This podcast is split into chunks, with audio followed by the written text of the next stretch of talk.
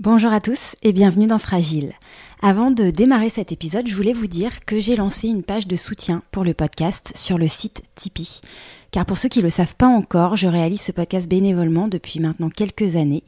Donc si vous appréciez Fragile et que vous voulez me donner un coup de pouce pour poursuivre l'aventure, sachez que votre soutien est très précieux. Ça m'aidera notamment à financer les frais de production et ça me permettra aussi de vous proposer plus sereinement de nouvelles rencontres insulaires. Je voudrais dire un immense merci à tous ceux qui ont déjà apporté leur soutien au podcast et pour ceux qui y pensent, je vous mets le lien vers la page de soutien dans les notes de l'épisode. Je vous souhaite une très bonne écoute. Bonjour à tous, j'espère que vous avez passé un bel été et je suis très heureuse de vous retrouver pour une nouvelle saison de Fragile. Pour ouvrir cette saison, je vous propose de quitter momentanément Porquerolles pour découvrir une de ses îles sœurs, Porquerolles plus sauvage, plus mystérieuse, plus lointaine, dix fois moins peuplée que sa voisine Porquerolles, Porquerolles fut un haut lieu de villégiature intellectuelle pour des artistes et gens de lettres. Dans l'esprit de l'île, magnifique ouvrage paru aux éditions Claire Polland où je vous recommande vivement la lecture, Pierre Buffet, grande personnalité de Porquerolles, écrit Ceux qui ont su s'implanter dans cette île avaient un supplément d'âme. Ils ont su se nourrir de la poésie de ce lieu et s'en sentir solidaires au point souvent de ne pouvoir s'en arracher. Pierre Buffet me fait l'honneur d'être l'invité de cet épisode. Qui mieux que lui pour témoigner de l'histoire incroyablement romanesque de cette île et en traduire le caractère indéfinissable. Témoignage rare d'une personnalité éblouissante. Bonjour Pierre, je suis très heureuse et en même temps intimidée de vous rencontrer. On m'a prévenu, tu vas rencontrer une belle et grande personne, un esprit sensible, délicat, charmeur et brillant, l'incarnation de l'esprit de Porcro et de sa mémoire. J'ai pu m'en faire une idée en lisant vos mémoires intitulées justement L'esprit de l'île, magnifique ouvrage dans sa forme et son contenu édité par Claire Pollan. Pierre, vous êtes né en 1930, vous êtes le petit-neveu et l'héritier de Marcel et Marceline Henry, illustre figure de l'île. Depuis 1966, vous êtes propriétaire de l'hôtel Le Manoir qui perpétue l'esprit instauré par vos parents, Christiane et Robert Buffet à l'hostellerie provençale de 1922 à 1968. Nous allons revenir sur votre enfance insulaire et l'histoire incroyablement romanesque de ceux qui vous ont précédé sur cette île. Mais pour commencer, Pierre, et pour aider les auditeurs familiers de Porquerolles qui découvriront peut-être en vous écoutant son île sœur Porquerolles, si vous deviez décrire en quelques mots euh, à quelqu'un qui ne connaît pas du tout l'île, la géographie du lieu, sa densité, le type d'habitation et de construction que l'on y trouve, comment lui décririez-vous? Euh, Comme un morceau de Lozère découpé et envoyé en mer, c'est-à-dire qu'il y a une densité démographique ridicule, en gros une quinzaine d'habitants l'hiver, et peut-être évidemment 200 ou 300 personnes l'été, et tout ça sur un morceau de territoire qui ne fait guère plus que 660 hectares et qui euh, réunit l'essentiel de ses bâtiments sur le petit port, c'est-à-dire une vingtaine de maisons et peut-être une ou deux maisons dans les deux autres plages de l'île, tout le reste étant uniquement de la forêt, c'est-à-dire que sur les 660 hectares, vous avez 580 hectares de forêt minimum. Donc une île dense en végétation. Une île dense en végétation, mais surtout une île au caractère insulaire marqué parce que on sent très bien que c'est la nature qui commande et c'est pas l'homme. C'est vraiment la nature qui commande, j'allais me dire même presque l'été, puisqu'il y a quand même la mer. Il faut pas oublier que si Porquerolles est à 10 minutes de trajet, un bateau normal, Porquerolles est à au minimum une demi-heure, on est à 15 km de la côte. Et donc, euh, il y a l'effort maritime, la coupure maritime, qui fait qu'au-delà d'une certaine distance, ce qui n'est pas, à mon avis, le cas de Porquerolles, les gens sentent vraiment qu'ils changent de territoire et ils ressentent, en arrivant à Porquerolles, indépendamment de la solitude dont je vous parle, ils ressentent un climat différent, un climat humain et un climat naturel qui leur apporte quelque chose de différent. Ça, c'est une espèce de miracle. Alors, je ne dis pas que c'est toujours positif, d'ailleurs. Il y a des gens qui le ressentent fort mal, et des dames ou des messieurs qui deviennent dépressifs alors qu'ils adorent la nature, soi-disant, parce que pour aimer la nature, il faut aussi la subir. Mais donc, il y a d'abord et avant tout ce sentiment de coupure du monde. Pour compléter votre description, Pierre, j'aimerais citer deux écrits l'un de Vivienne de Vadeville, extrait de Une île sans pareil, et l'autre plus récent, issu d'un petit recueil sur Porcro de François Carassan, adjoint à la culture de la ville d'hier. Vivienne de Vadeville écrit lorsqu'elle découvre pour la première fois Porcro en juin 1929 L'île émergeait comme un navire à l'horizon, et sa silhouette bleue, couronnée de feuillage, semblait croître sous nos yeux au fil de la lente avancée de notre embarcation. Nous sentîmes à travers notre torpeur un parfum de romarin, de bruyère, et nous nous trouvâmes dans l'ombre des falaises. Sur notre gauche, nous vîmes se dresser un vieux fort délabré, inondé de soleil. Ses murailles crème, drapées d'un rideau de fleurs magenta qui flottait au-dessus des eaux. Surplombant la jetée, l'hostellerie s'étirait sous son éclatante toiture de tuiles rouges et jaunes. Une poignée de maisonnettes de pêcheurs se déployait dans un demi-cercle irrégulier.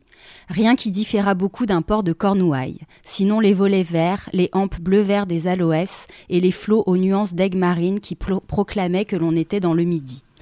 François Carassan, lui, écrit de l'arrivée à Port-Cros vous êtes au contact d'une terre qu'on dirait lointaine et vous marchez dans sa poussière brune et orangée qui filtre la lumière. Après une aussi courte traversée, d'autant plus forte est l'impression d'exotisme.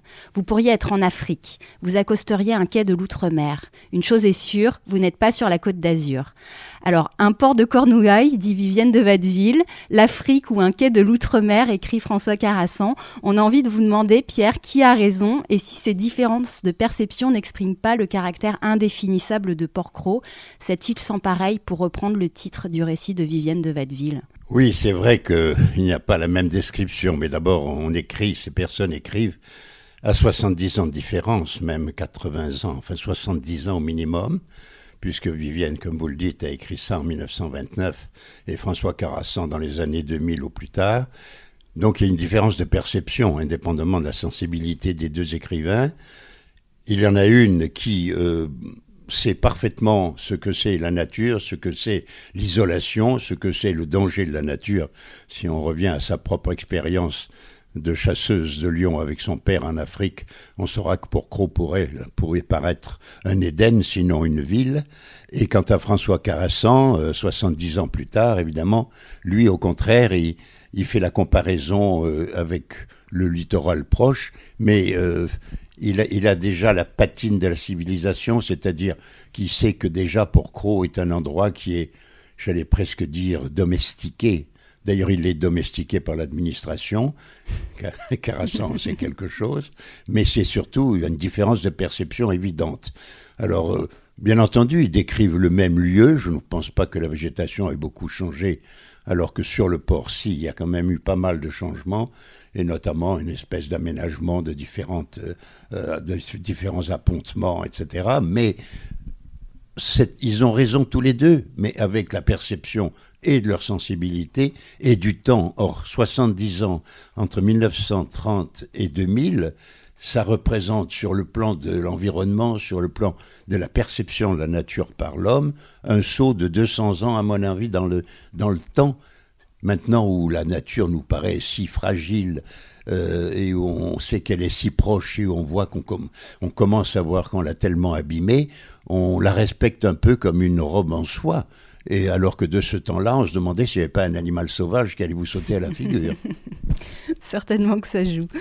On ne peut pas comprendre ce qu'est Porcro aujourd'hui sans revenir sur l'histoire de l'île et le rôle joué par Marcel et Marceline Henry dans sa destinée, dont je vais essayer de retracer les grandes lignes.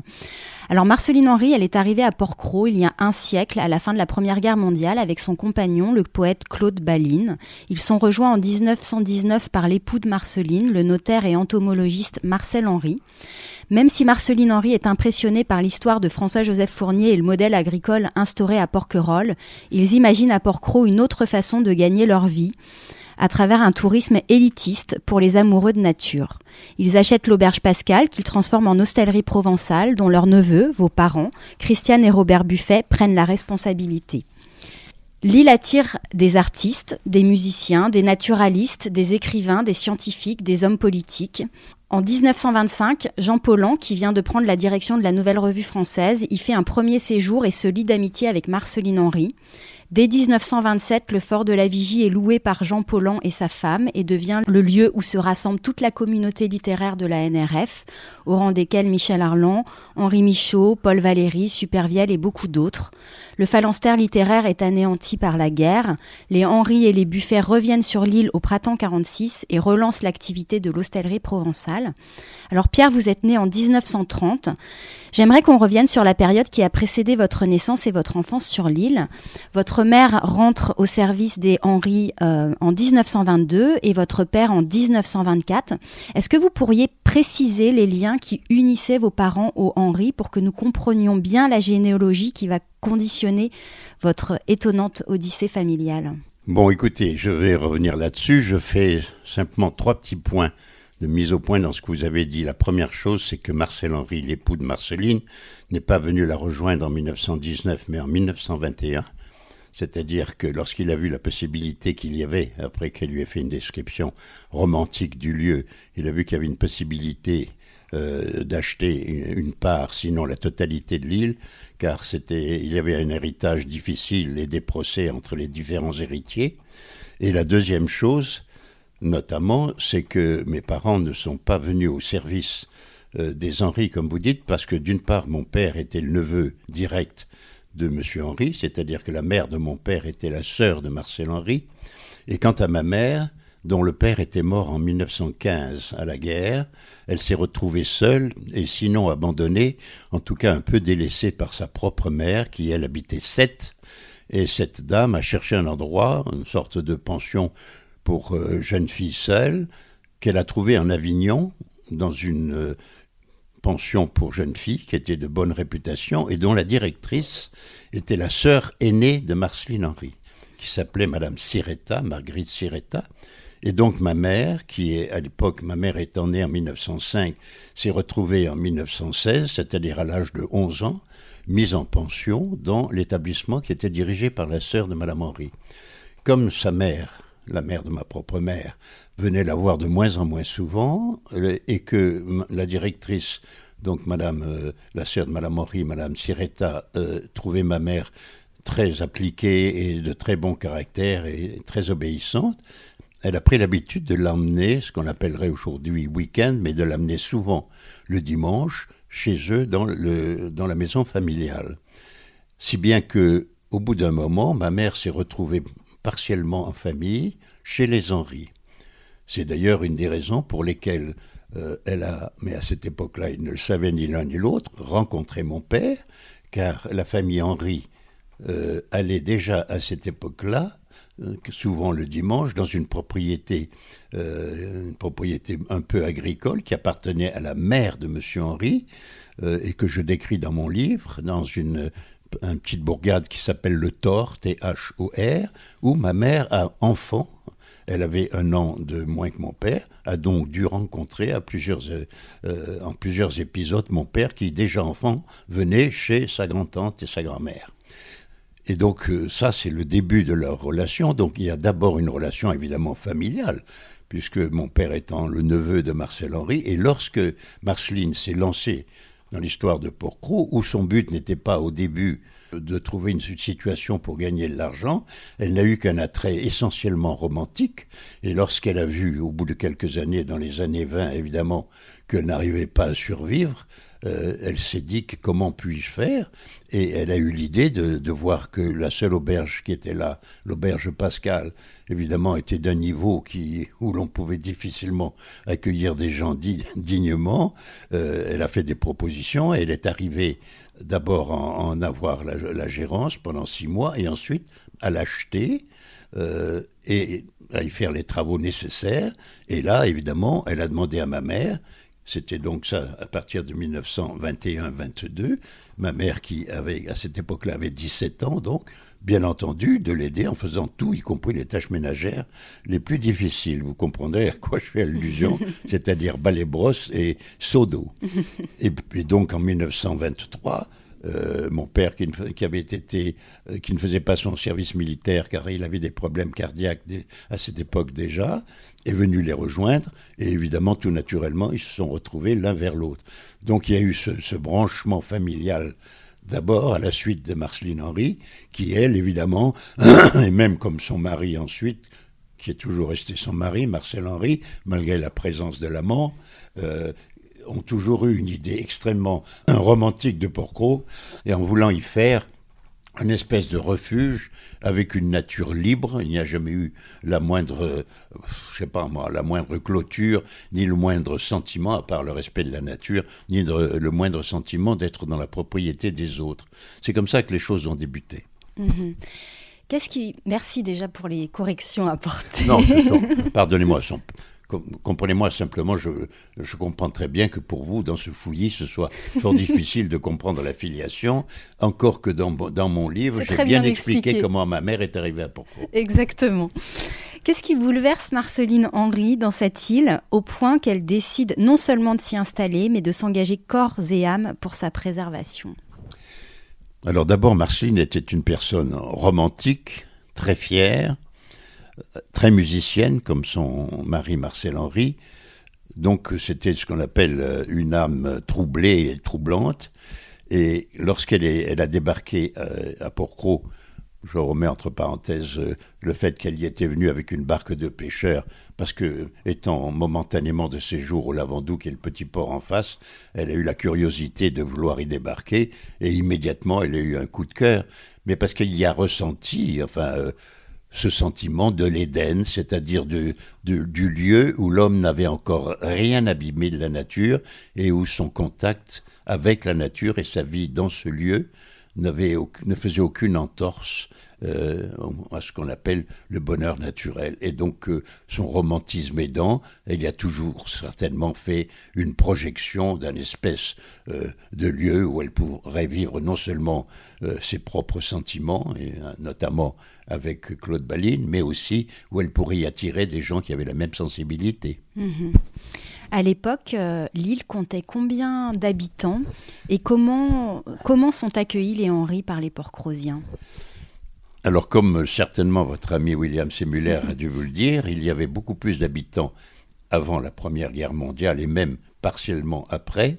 Avant la Première Guerre mondiale, euh, il y, avait, a eu des recensements jusqu'à 80 ou 90 habitants, notamment des pêcheurs et des gens qui vivaient non pas du tourisme, mais de la pêche ou d'une, disons, agriculture de survie. Après la Première Guerre mondiale, évidemment, il y a eu ce vide terrible des hommes. Euh, car euh, tous les jeunes hommes, notamment les, quelques agriculteurs qui avaient pu avoir, et même certains pêcheurs, soit étaient morts à la guerre, soit ne pouvaient y revenir. Et donc, euh, il a fallu trouver un autre, une autre façon d'y vivre, une autre façon de, de, de, s'habituer à une nature qui n'était pas encore ouverte au tourisme. Et à mon avis, la, population, lorsque les Henri sont arrivés, Marceline donc en 19 et Marcel deux ans après, la population devait ne pas être supérieure à 30 ou 35 habitants. Mmh. Comment les, gens ont accueilli les Henri? Eh bien, de façon, Madame Henri, de façon plutôt euh, agréable, car on voyait qu'elle vivait là une histoire personnelle. D'ailleurs, on l'appelait Madame Baline à cette mmh. époque-là, puisque elle vivait avec un monsieur qui s'appelait Jean Picard de son nom, mais Claude Baline de son nom de poète, et donc on l'a toujours appelée Madame Baline, y compris lorsque Marcel Henry est venu la rejoindre, si bien que lorsque Marcel Henry lui est arrivé, on a pensé que c'était un ami de la famille, car ils n'habitaient pas le même lieu. Les Balines, entre guillemets, habitaient une petite maison qui était à côté de l'hôtellerie provençale et que Madame Henry avait momentanément louée, qu'elle a ensuite acheté. Et Marcel Henry, dès le, début, a pu s'installer au manoir, car il était temps pour parler avec les héritiers de la famille Costa de Borga pour acheter la propriété autour du manoir. Et donc ces gens-là vivaient de façon extrêmement courtoise. Il y avait beaucoup plus de tenue qu'aujourd'hui, quels que soient les rapports intimes.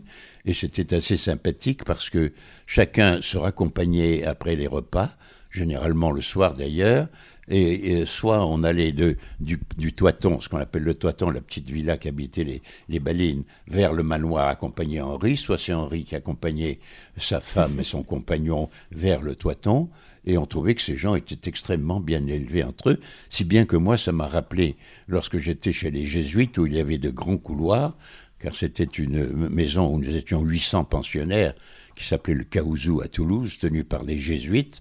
Eh bien, ces messieurs jésuites, ces braves curés, se baladaient dans les couloirs euh, avec ce qu'on appelait la corbeille, c'est-à-dire qu'il y en avait trois de face, et en face d'eux, il y en avait trois autres, les mains dans les manches, et alternativement, d'un bout à l'autre du couloir, et à deux mètres de distance, en discutant, ils marchaient euh, alternativement en avant et en arrière. Et ça m'a quelque part rappelé le pauvre Marcel Henry qui faisait des allers-retours avec Marcine et sa compagne.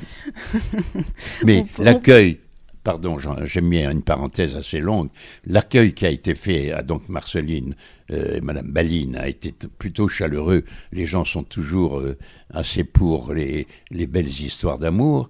Euh, en revanche, Marcel Henry, qui dès le départ a, a surveillé et a commencé à se fâcher avec les gens qui coupaient des branches et surtout qui piégeaient les petits oiseaux ou qui attrapaient les lapins, encore que les lapins, ils étaient vraiment trop nombreux mais euh, ça a commencé à faire un peu de grabuge avec euh, les habitants, notamment les quelques pêcheurs locaux qui ne se gênaient pas pour piéger ce dont ils avaient envie d'attraper. Et donc, euh, petit à petit, Marcel Henry a distribué, il a laissé faire un petit peu de piégeage aux locaux en leur, en leur disant écoutez, prenez tel ou tel euh, secteur de l'île, mais n'allez pas ailleurs, ça, ça abîme trop la nature, etc.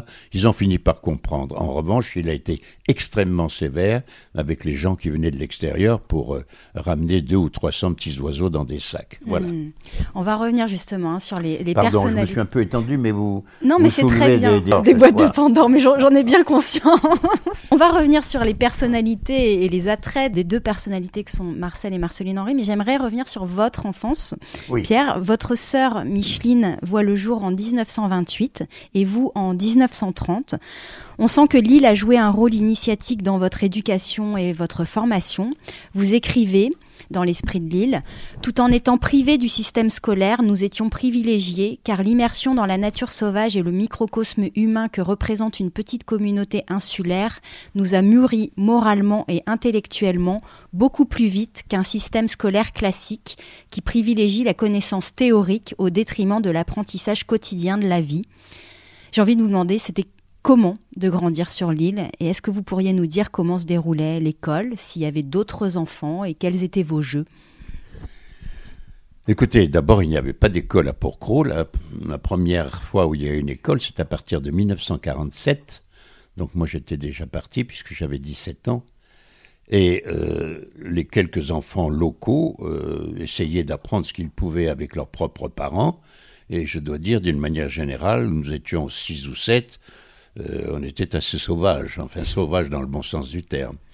Si bien que lorsque le temps est venu d'apprendre à lire, à compter, etc., il n'y avait eu qu'une solution, soit d'avoir en permanence une personne auprès de nous qui puisse euh, tenir le rôle d'institutrice, euh, soit également, ou en même temps, de s'inscrire à des cours par correspondance qui, à l'époque, était une formule assez fréquente, parce qu'il ne faut pas oublier que la France était essentiellement rurale et que toutes, euh, malgré Jules Ferry, tous les lieux les plus éloignés n'avaient pas tous forcément des écoles et donc il y avait pas mal de, cours par correspondance.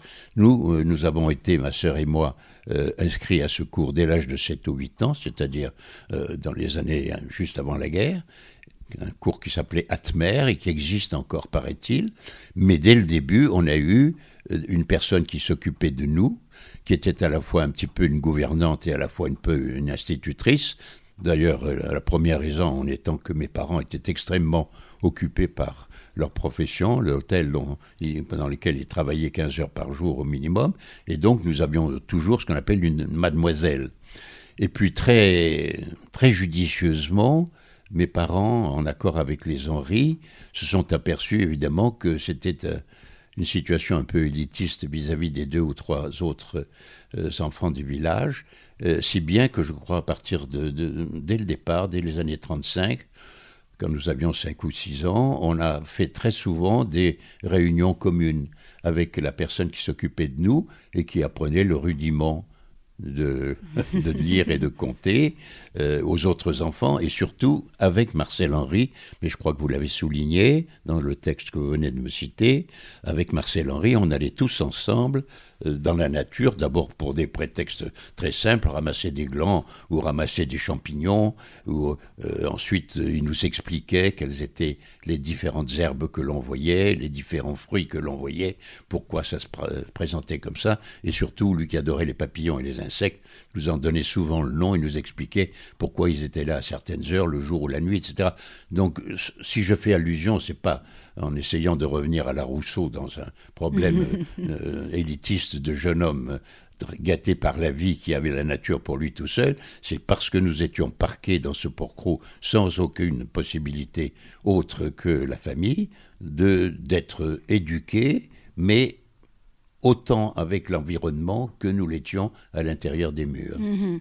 D'ailleurs, vous dites, pour nous, la Terre se limitait à Porquerolles. Le continent, c'était le zoo humain et Porquerolles, c'était la vraie vie. Pensez-vous que grandir à Porquerolles ait pu influencer votre rapport au monde et aux autres? Et si oui, dans quel sens? Bon, alors là, évidemment, vous êtes sûr de la réponse, c'est-à-dire que, bien entendu, vous savez que nous sommes tous extrêmement soumis à notre enfance, euh, l'essentiel de notre sensibilité, de notre façon de réagir au monde se fait entre l'âge de, de 3 et 15 ans. Et bien entendu, moi, euh, entre, entre 0 et, 13 ans, je n'ai été qu'un petit insulaire sauvage. Et c'est vrai que je considérais non pas que c'était un zoo, c'est un mot exagéré, mais que la foule ou la façon de se comporter des gens que je voyais rarement, d'ailleurs peut-être deux ou trois fois par an, lorsque nous allions à terre, comme nous disions, euh, étaient tellement différentes dans leur façon de vivre que la nôtre que je pensais que c'est nous qui détenions la vérité, ou en tout cas que c'était comme ça qu'il fallait vivre. Donc j'ai eu ce sentiment, et bien entendu que ça m'a marqué à vie, euh, parce que euh, lorsque, comme je vous le dis, on est formé comme je l'étais, avec une vie un petit peu tordue et en même temps très ouverte, euh, on reste marqué pour, pour toujours. Et j'ai eu, moi, je suis un, un homme qui, qui, est tout sauf aimant la collectivité. D'ailleurs, William me le reproche assez. Pas du tout sur le plan euh, du sentiment d'être avec et comme les autres, mais en, en ayant un goût pour la solitude marqué. Et ça, mm. ça m'a même évidemment beaucoup été reproché. Et ça a été un de mes problèmes pour la vie familiale, en tout cas le peu de vie familiale que j'ai eu. Mm. Alors, vous l'avez évoqué, on en a parlé de Marcel Henry. Euh, c'était un homme reconnu pour euh, son goût pour la musique et la botanique, très lié au frère Jean Diez, botaniste, à qui l'on doit l'ouvrage de référence Petites histoires des îles d'hier. Ils vont remodeler les chemins de l'île. Est-ce que vous avez des souvenirs précis de Marcel Henry et quel lien vous entreteniez avec lui? Bon, Marcel Henry était né en 1880, c'est-à-dire qu'il avait juste 50 euh, ans de plus que moi. Euh, il avait un visage assez anguleux, il était maigre, il avait une petite barbe coupée courte, mais un peu à la Borgia, c'est-à-dire qu'il faisait le tour de la bouche et du menton sans monter au favori.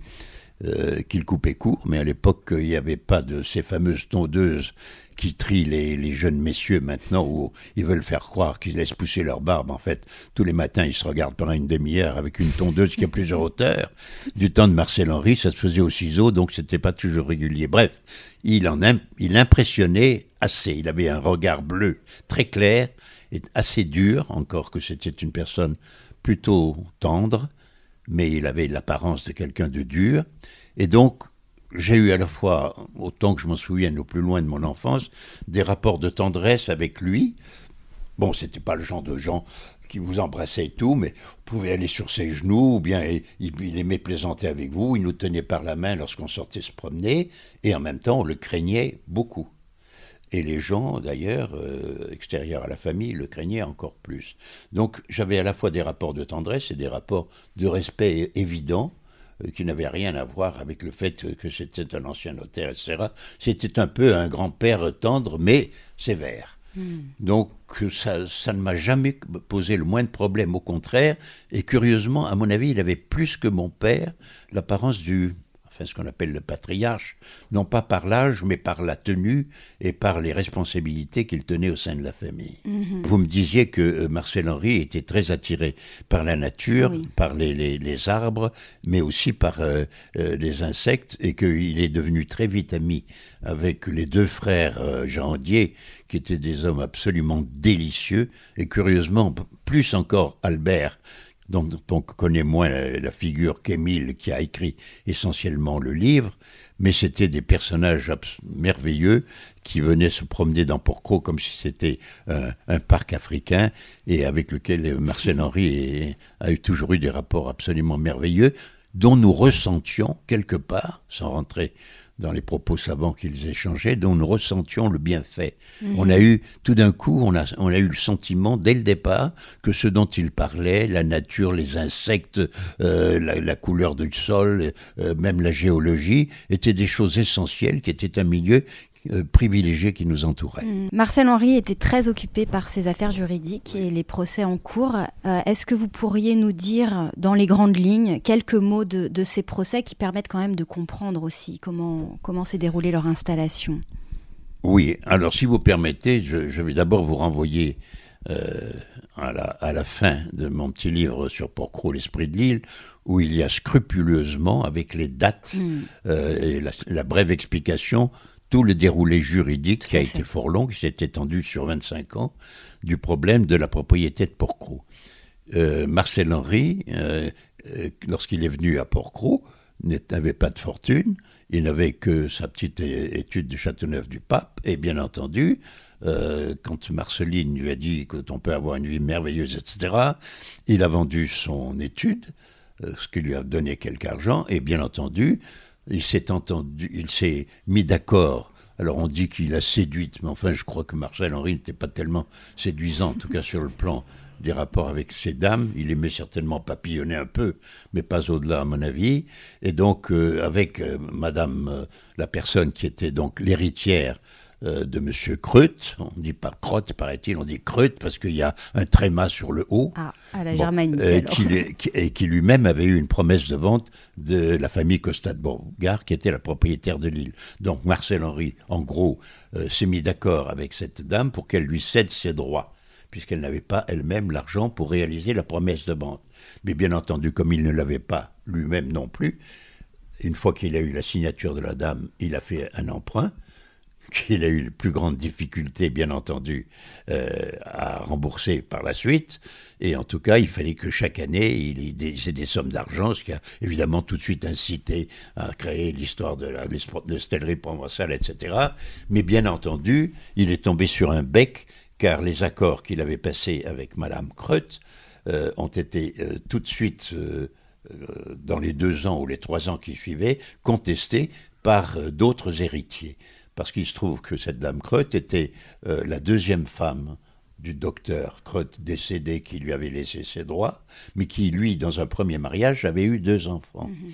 Et que lorsque ces enfants ont su que la deuxième femme de leur père était en train de vendre les biens qu'elle avait reçus grâce à lui, ils se sont empressés d'attaquer cette, promesse de vente qu'elle avait donc passée à M. Henry. S'en est suivi, je ne vais pas rentrer dans le hmm. détail, une succession de procès au cours desquels Marcel Henry quelquefois a gagné, très souvent a perdu, chaque fois est arrivé à remettre les sommes euh, qu'il devait à une date ultérieure et surtout à détruire les arguments juridiques euh, des gens qui étaient en face. Mais finalement, le collet s'est resserré et entre 1927 25 1937, donc pendant ces 12 années de procès, ils se sont retrouvés avec la seule possibilité ou de récupérer l'argent qu'ils avaient déjà versé, les Henri, pour avoir une part, mais une faible part de la propriété de l'île, ou carrément s'en aller. Et c'est donc, ils se sont rabattus, si je puis dire, sur une personne qui venait depuis quelques années, depuis les années 30 à l'hostellerie provençale, qui s'appelait Madame Desmarais, à l'époque Madame Combe, qui elle-même était euh, une, riche héritière et qui qu'ils ont sensibilisé à Porcro, qu'elle a d'ailleurs compris dès le départ, mais elle l'a plutôt vu comme une espèce de propriété personnelle. Et lorsqu'il a fallu mettre Porcro en vente aux enchères, pour donner à chacun des héritiers et aux Henri la part qui correspondait aux, sommes qu'ils avaient versées ou auxquelles ils avaient juridiquement droit, ils se sont mis d'accord pour que ce soit Madame Desmarais qui achète tout.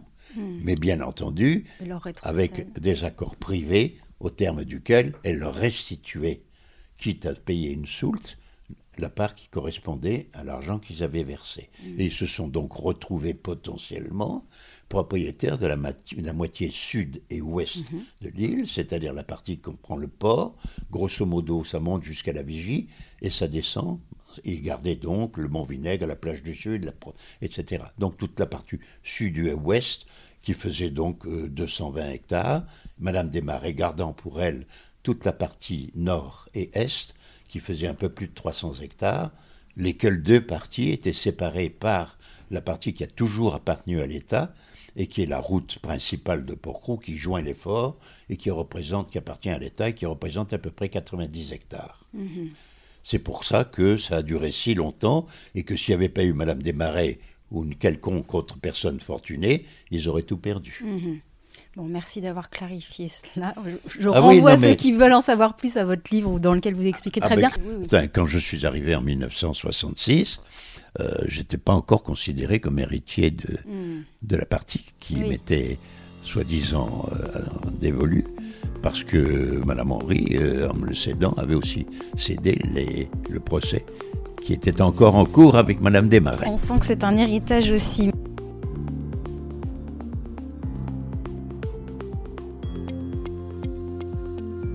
Alors pour en venir à la personnalité de Marceline Henry, dont on a déjà dressé quelques traits, on dit qu'elle avait une autorité naturelle. Vous écrivez dans l'Esprit de l'île que c'était une personne lumineuse, solaire et complexe. Vous avez pu mesurer l'impact que cette promiscuité solaire avait pu exercer sur vos choix et que vous avez tenté d'en atténuer les excès. Et vous ajoutez Je reste infiniment reconnaissant à Marceline de m'avoir donné l'exemple de la discipline dans la gaieté, de l'enthousiasme dans la quête d'idéal, et surtout une curiosité des choses qui m'a aidé à en relativiser l'importance. Est-ce que vous pourriez exprimer l'impact, le rôle que Marceline a joué dans votre vie, ce qu'elle vous a transmis, que vous expliquez assez bien ici, mais j'aimerais l'entendre de votre voix, et ce dont vous vous êtes préservé Écoutez, vous avez bien vu que tout était dit. D'ailleurs, je trouve qu'il écrit, il écrit très bien. Il écrit très très bien. Alors, ceci étant, il y a eu une erreur dans le, la transcription, mais je l'ai laissé comme ça, dans la phrase où je dis euh, c'est pas de la discipline dans la gaieté, on a inversé, c'est de la gaieté dans la discipline. Ah, beaucoup plus. D'abord, il faut, il faut revenir à la, situation euh, que, dans laquelle nous étions, ma soeur et moi, enfants. Euh, donc, à partir du moment où l'hôtellerie provençale a fonctionné et où elle a été confiée dans sa gestion à mes parents, ils se sont trouvés très vite débordés car, curieusement, ça a très vite marché. Ce style provençal bien tenu, avec des meubles anciens et avec un accueil extrêmement correct, et même un peu plus car il y avait des personnes cultivées qui s'en occupaient, euh, a fait que ça a eu du succès tout de suite. Donc qu'est-ce qui s'est passé? Nous étions, ma sœur et moi, un petit peu laissés, euh, pas à l'abandon, mais très libres même s'il y avait, comme je vous l'ai dit, pas une gouvernante, mais en tout cas une demoiselle, comme on disait. On en a eu de différentes sortes, dont certaines ne sont pas restées longtemps d'ailleurs, euh, dans lesquelles on était confiés, mais euh, très vite, à partir de 1934, car c'est à partir de 1934 que les Henri se sont installés au fort du Moulin. Très vite, avec ma sœur, nous sommes allés habiter chez les Henri, plutôt que dans le petit studio que mes parents avaient à l'intérieur de l'atelier provençal. À l'époque, il n'y avait pas de maison à Porcro et donc, habitant avec les Henri, prenant les repas avec les Henri, on était familialement et sur le plan des tempéraments beaucoup plus enclin à être marqué par eux que directement par nos parents. Ça n'avait rien à voir avec la tendresse, mais ça avait à voir avec ce qu'on appelle le style de vie. Quand je fais allusion, aussi bien sur le plan euh, de l'impression de la présence euh, de Madame Henri, c'est vrai que euh, ses yeux bleus, ses nattes roulées sur ses oreilles, ses robes longues, sa façon de s'exprimer de façon un petit peu poétique et surtout son autorité naturelle, je le répète, et pas seulement sur les gens qui travaillaient pour elle, mais sur des gens même qui lui étaient culturellement et socialement supérieurs, on peut le dire, elle avait quand même euh, elle impressionnait et les gens lui obéissaient, en tout cas allaient très volontiers dans son sens, parce qu'elle avait une séduction dans la parole, dans la façon bien sûr de s'exprimer, mais aussi dans l'attitude, dans les gestes, qui étaient euh, remarquables. Donc c'était évident Marceline Henry impressionnait les gens, ce qui n'empêche qu'elle pouvait avoir des comportements extrêmement simples. Euh, quand il y avait quelqu'un de malade, elle allait tout de suite le soigner. Il fallait faire une piqûre à 3 heures du matin, elle se levait, elle y allait. Il y avait quelqu'un qui était malheureux, elle l'aidait dans la mesure de ses moyens. Non, euh, ça ne lui enlevait pas une certaine humanité, mais ça lui, elle avait quand même, elle maintenait une certaine distance. Mhm. Ça, c'est sûr. Mhm. Et alors, qu'elle m'ait formé un petit peu, c'est un grand mot, c'est entre guillemets, mais sur le plan du goût pour la littérature, du goût pour la musique, de la fantaisie euh, et d'une d'une certaine façon euh, de se comporter de façon asociale, c'est sûr. Justement, vous avez côtoyé la communauté littéraire, artistique, scientifique dont s'était euh, entouré les Henry. Vous avez connu Jean Paulhan. Est-ce que vous avez des souvenirs ou peut-être une anecdote marquante à raconter de cette période et de cette communauté euh, qui est quand même vraiment propre à Port-Cros Il y avait un tas de gens qui, comme les Henry, ont été séduits par Port-Cros. Alors beaucoup d'entre eux étaient des gens qui aimaient la nature, qui s'occupaient des insectes, qui s'occupaient des arbres, qui s'occupaient de la géologie, qui s'occupaient de la mer. Donc, je dirais pas, c'est un, mot un peu un peu dur, que c'était tous des savants, mais il y avait tout un cénacle qui s'occupait essentiellement de l'aspect merveilleusement naturel et préservé de Porco. Mais il y avait aussi, et notamment grâce à Jean Paulhan, qui, comme vous l'avez dit, à partir de 1926, est, venu euh, s'installer au fort de, la Vigie. C'est d'ailleurs pas lui et sa femme qui étaient les locataires, c'était la maison d'édition Gallimard, car Jean Paulhan était directeur de la NRF, la nouvelle revue française, édité par Gallimard, et il avait obtenu, en mettant Marcel Henry et Gallimard en rapport, euh, que ce soit le fort de la Vigie soit loué aux éditions Gallimard. Car Marcel Henry avait très astucieusement obtenu de la marine que les forts qui n'étaient pas euh, occupé par l'État, et il n'y en avait d'ailleurs plus aucun à ce moment-là, lui soit momentanément loué, pour des sommes d'ailleurs ridicules. Pour vous donner un exemple, je crois que euh, le fort de la Vigie a été loué au, par les éditions Gallimard pour quelque chose comme 2 ou 3 000 francs par an. Oui. Francs de l'époque. Bon. Nous revenons pas là-dessus, mais c'est pour vous dire que ce cénacle était aussi essentiellement littéraire quand les polans étaient là, et c'était généralement l'été.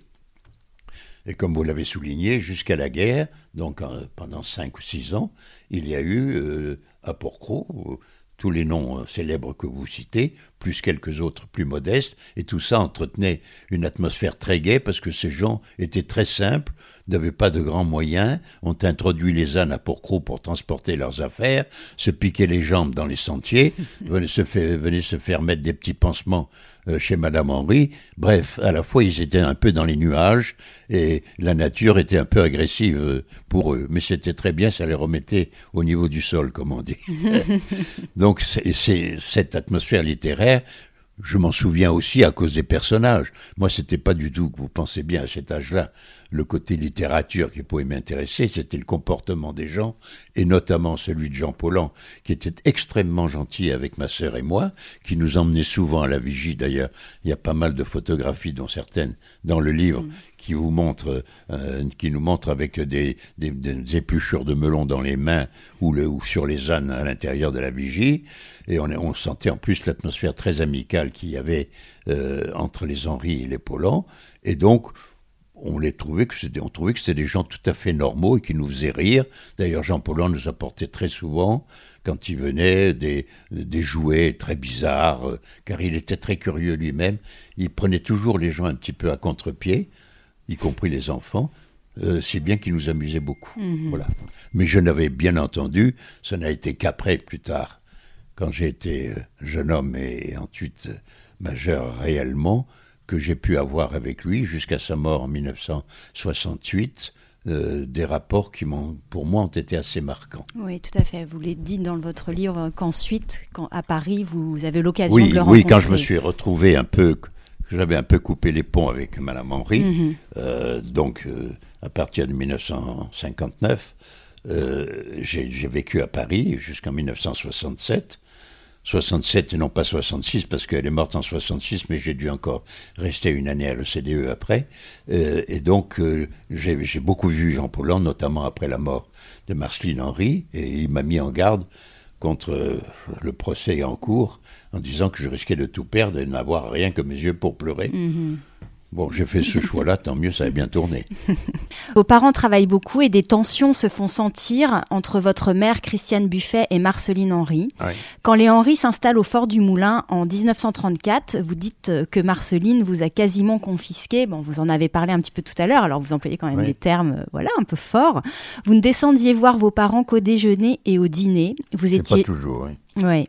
Vous étiez jeune. Est-ce que vous perceviez euh, à cette époque les tensions entre votre mère et Marceline et comment vous les avez vécues? Est-ce que vous y avait un tiraillement? Bon, comme vous pouvez le supposer, euh, étant enfant, on ne parlerait pas du terme de tension. Il y avait à la fois des rapports euh, quasi familiaux, encore que le, sang familial c'est entre mon père et M. Henri, il n'y avait aucun lien de famille entre euh, monsieur, euh, entre mon père et Madame Henri, ni encore moins avec ma mère. Et ce qui est vrai, c'est que depuis le début, ma mère ayant été recueillie en quelque sorte dans l'institution de la sœur de Madame Henri, elle était toujours, elle s'était toujours sentie un peu en situation d'inféodalité. Hmm. Et que lorsqu'il s'est agi de mettre l'hostellerie provençale en marche, euh, cette supériorité d'autorité de Madame Henri s'est fait d'autant plus sentir que dès le début, elle a imposé à ma mère euh, des tâches subalternes euh, que ma mère a fait volontiers. Ma mère était, malgré sa, modestie, une femme très vive et dont plus tard j'ai compris à quel point elle avait raison sur certains points, même dans ce qui l'opposait plus tard à Madame Henri. Mais évidemment, elle en a un peu souffert, et elles avaient des tempéraments extrêmement différents. Et ma mère souffrait beaucoup de ne pas avoir de vie, entre guillemets, de famille. C'est-à-dire de se retrouvant plus souvent à parler ou à s'occuper des clients plutôt que de ses propres enfants, ou encore même de son propre mari. Et forcément, elle en a fait retomber la responsabilité sur Marceline Henri, qui euh, ne regardait pas ça du même œil. Elle voulait qu'une chose, c'est que l'hôtel marche et les, maris et les enfants se passaient après le tiroir caisse. Ça, nous l'avons compris assez, assez vite avec ma sœur, puisque je crois qu'à un moment, on, disait euh, de Marceline, euh, on n'aura jamais faim. Donc les rapports ont été sinon tendus, ils le sont devenus. Il y avait une autre raison qu'il faut bien comprendre, c'est que Marceline Henry n'a jamais eu d'enfant. Et n'ayant pas d'enfant, euh, et euh, l'homme de sa vie, le deuxième homme de sa vie, Claude Baline, étant mort l'année de ma naissance en 1930, euh, elle a pris évidemment un grand coup sentimental dans son cœur. Et c'est en même temps l'année où ma mère ayant un deuxième enfant moi-même, elle s'est retrouvée avec une femme qui était comblée par deux, deux, beaux enfants, qui avaient des rapports extrêmement tendres, et je pense qu'elle en a d'autant plus souffert.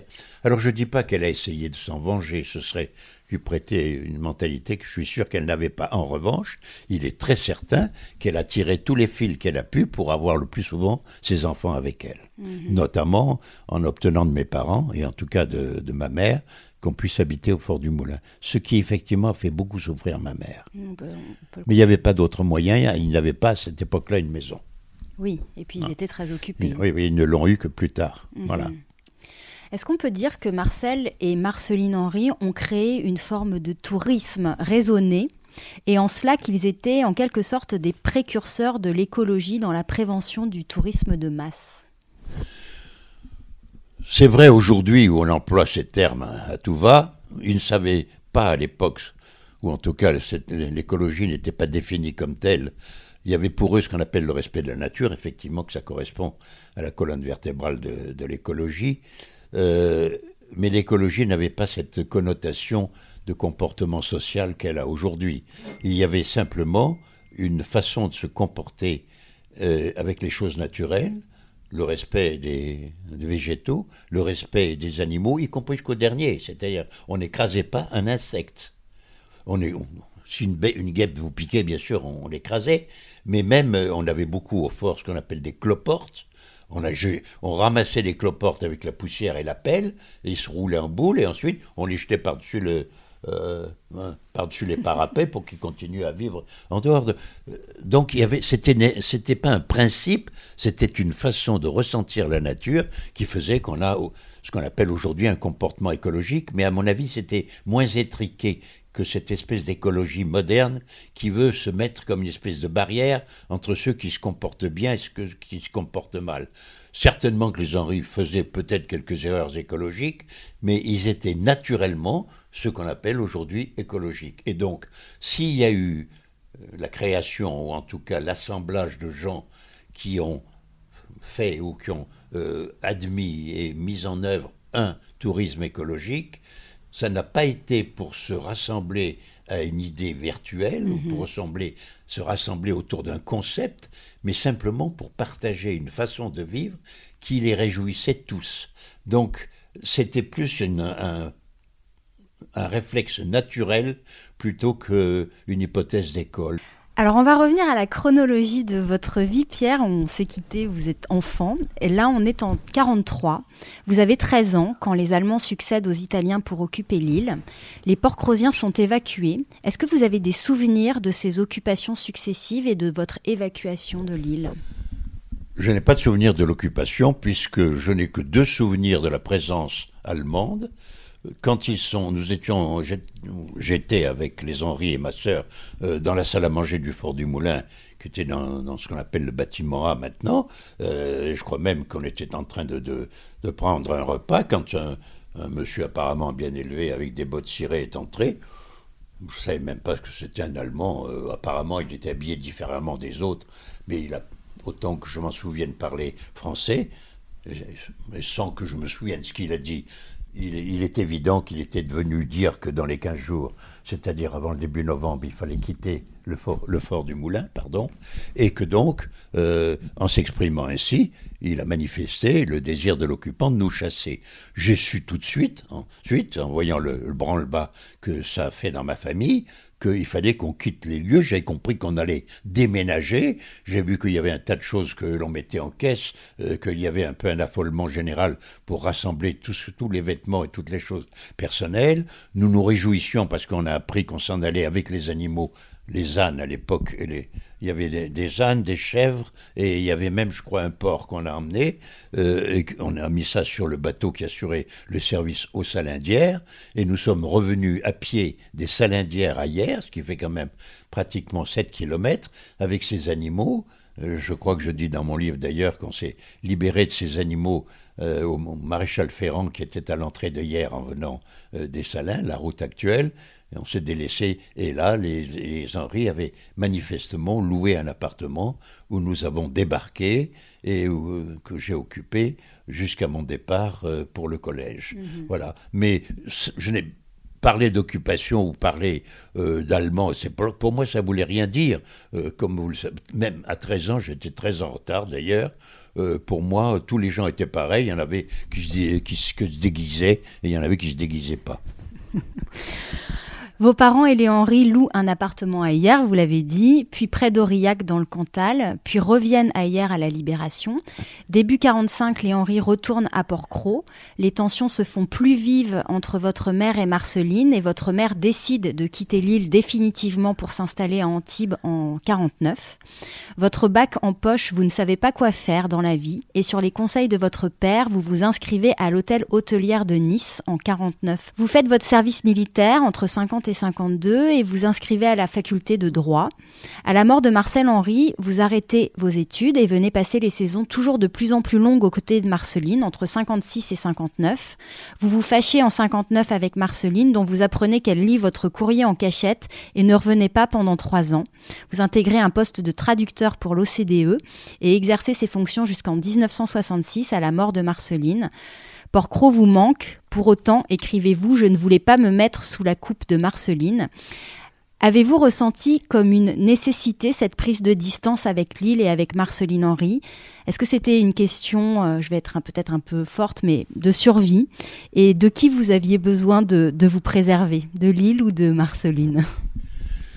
D'abord, je, remets certains faits. Je ne suis euh, je n'ai pas arrêté mes études en 1953 à la mort de Marcel Henry, puisque je me suis, j'ai fait mon droit de 1952 à 1956.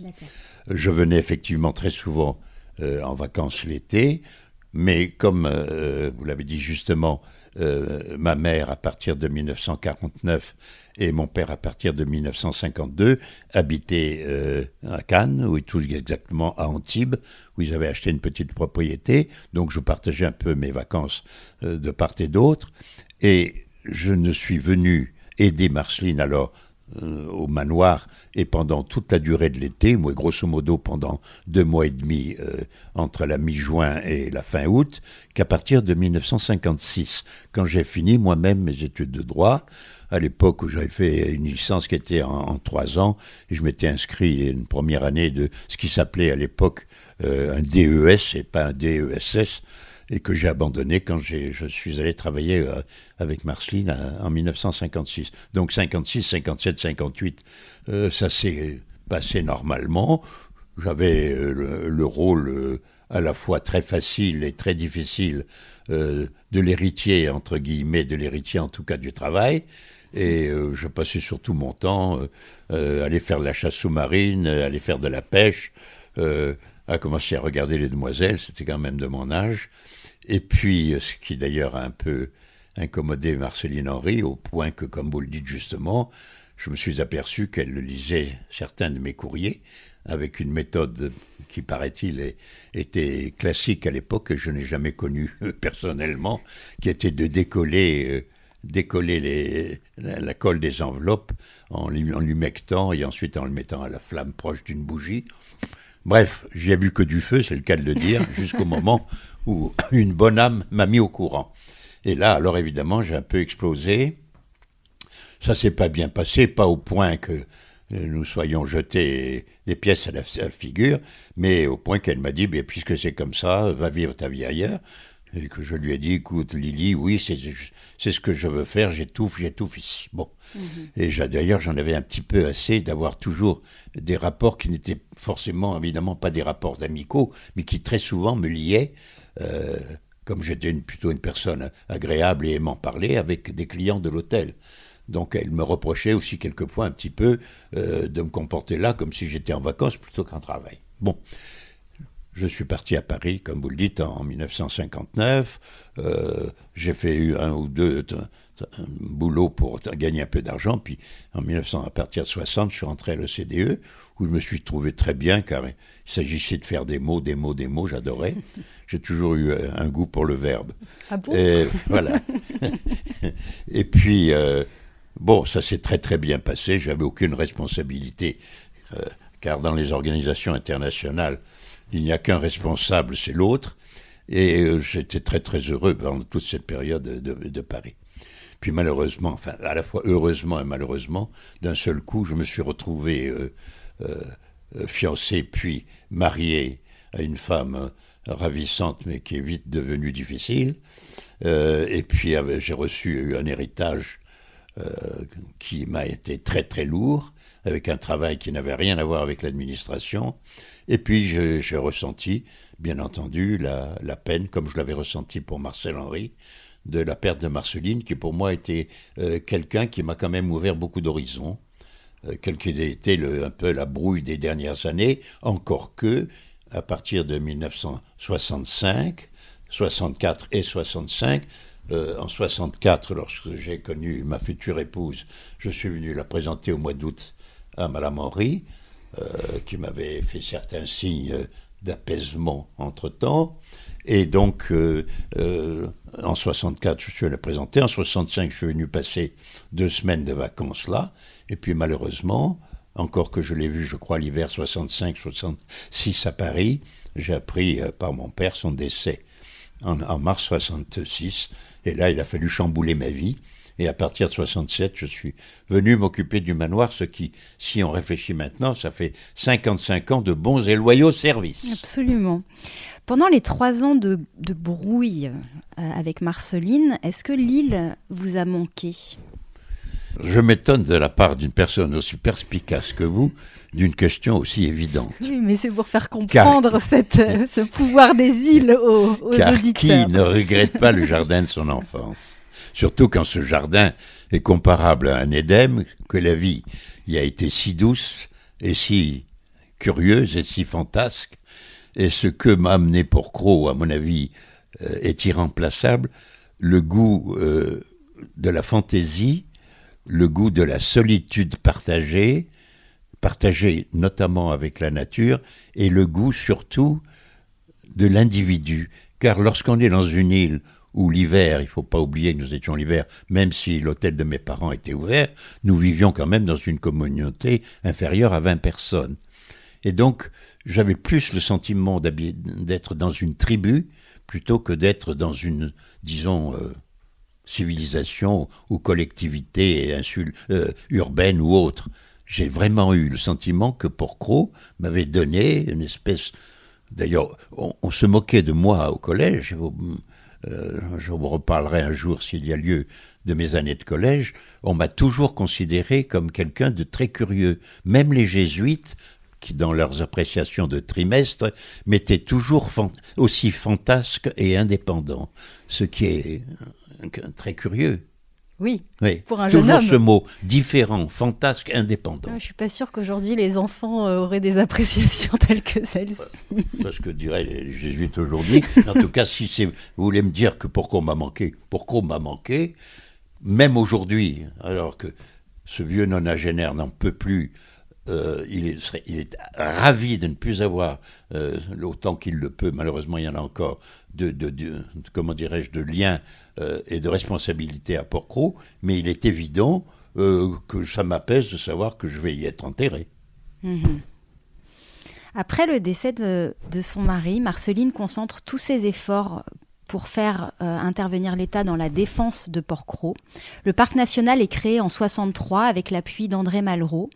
Marceline vous fait à sa mort en 66 son légataire universel, vous avez 35 ans. Vous devez régler des problèmes financiers, juridiques et administratifs complexes et vous retrouvez du même coup à la tête d'une équipe de 20 personnes en charge du manoir. Quel est votre sentiment alors? L'horreur d'être obligé de commander aux autres c'est encore pire que d'oublier soi-même à quelqu'un.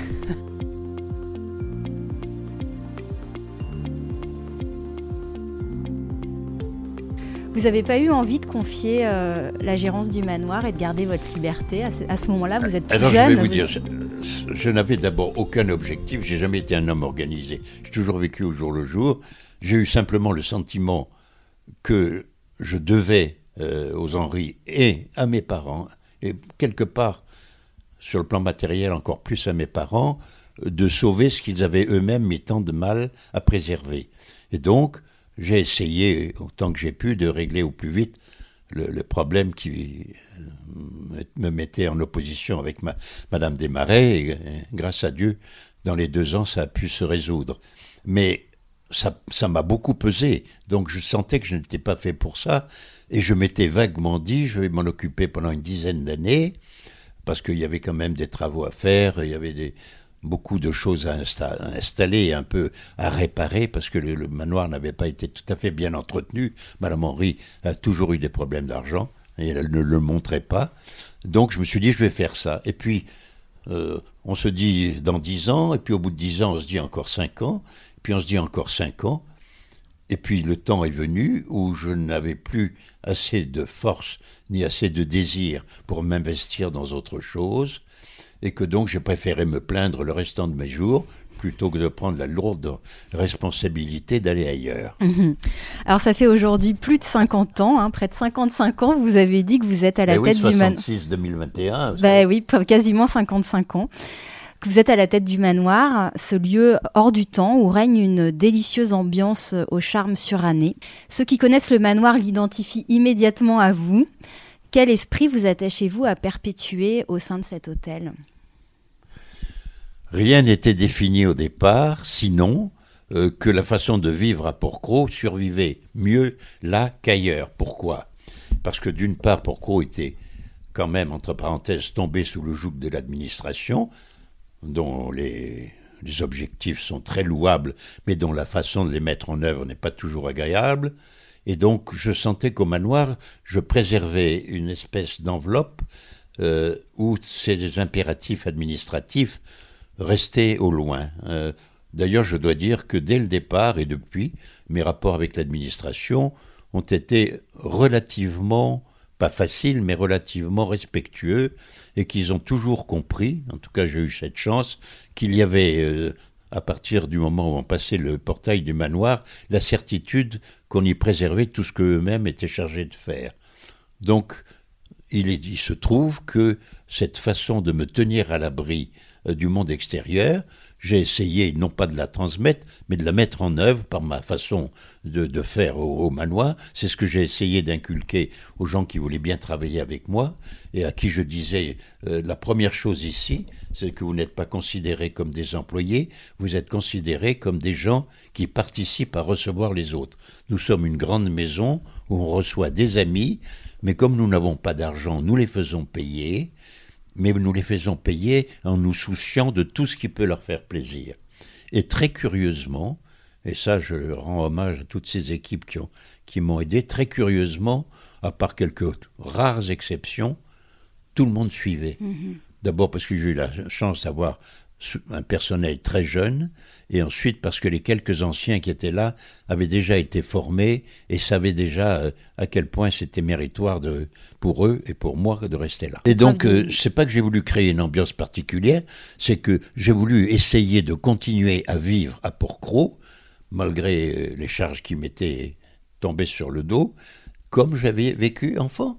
Euh, ce qui fait que j'ai été un grand naïf toute ma vie. Hmm. Alors bon, ce que vous décrivez comme étant absolument, vous étant absolument naturel de l'extérieur, comme ça vous, vous, ne me taxerez pas de flatterie.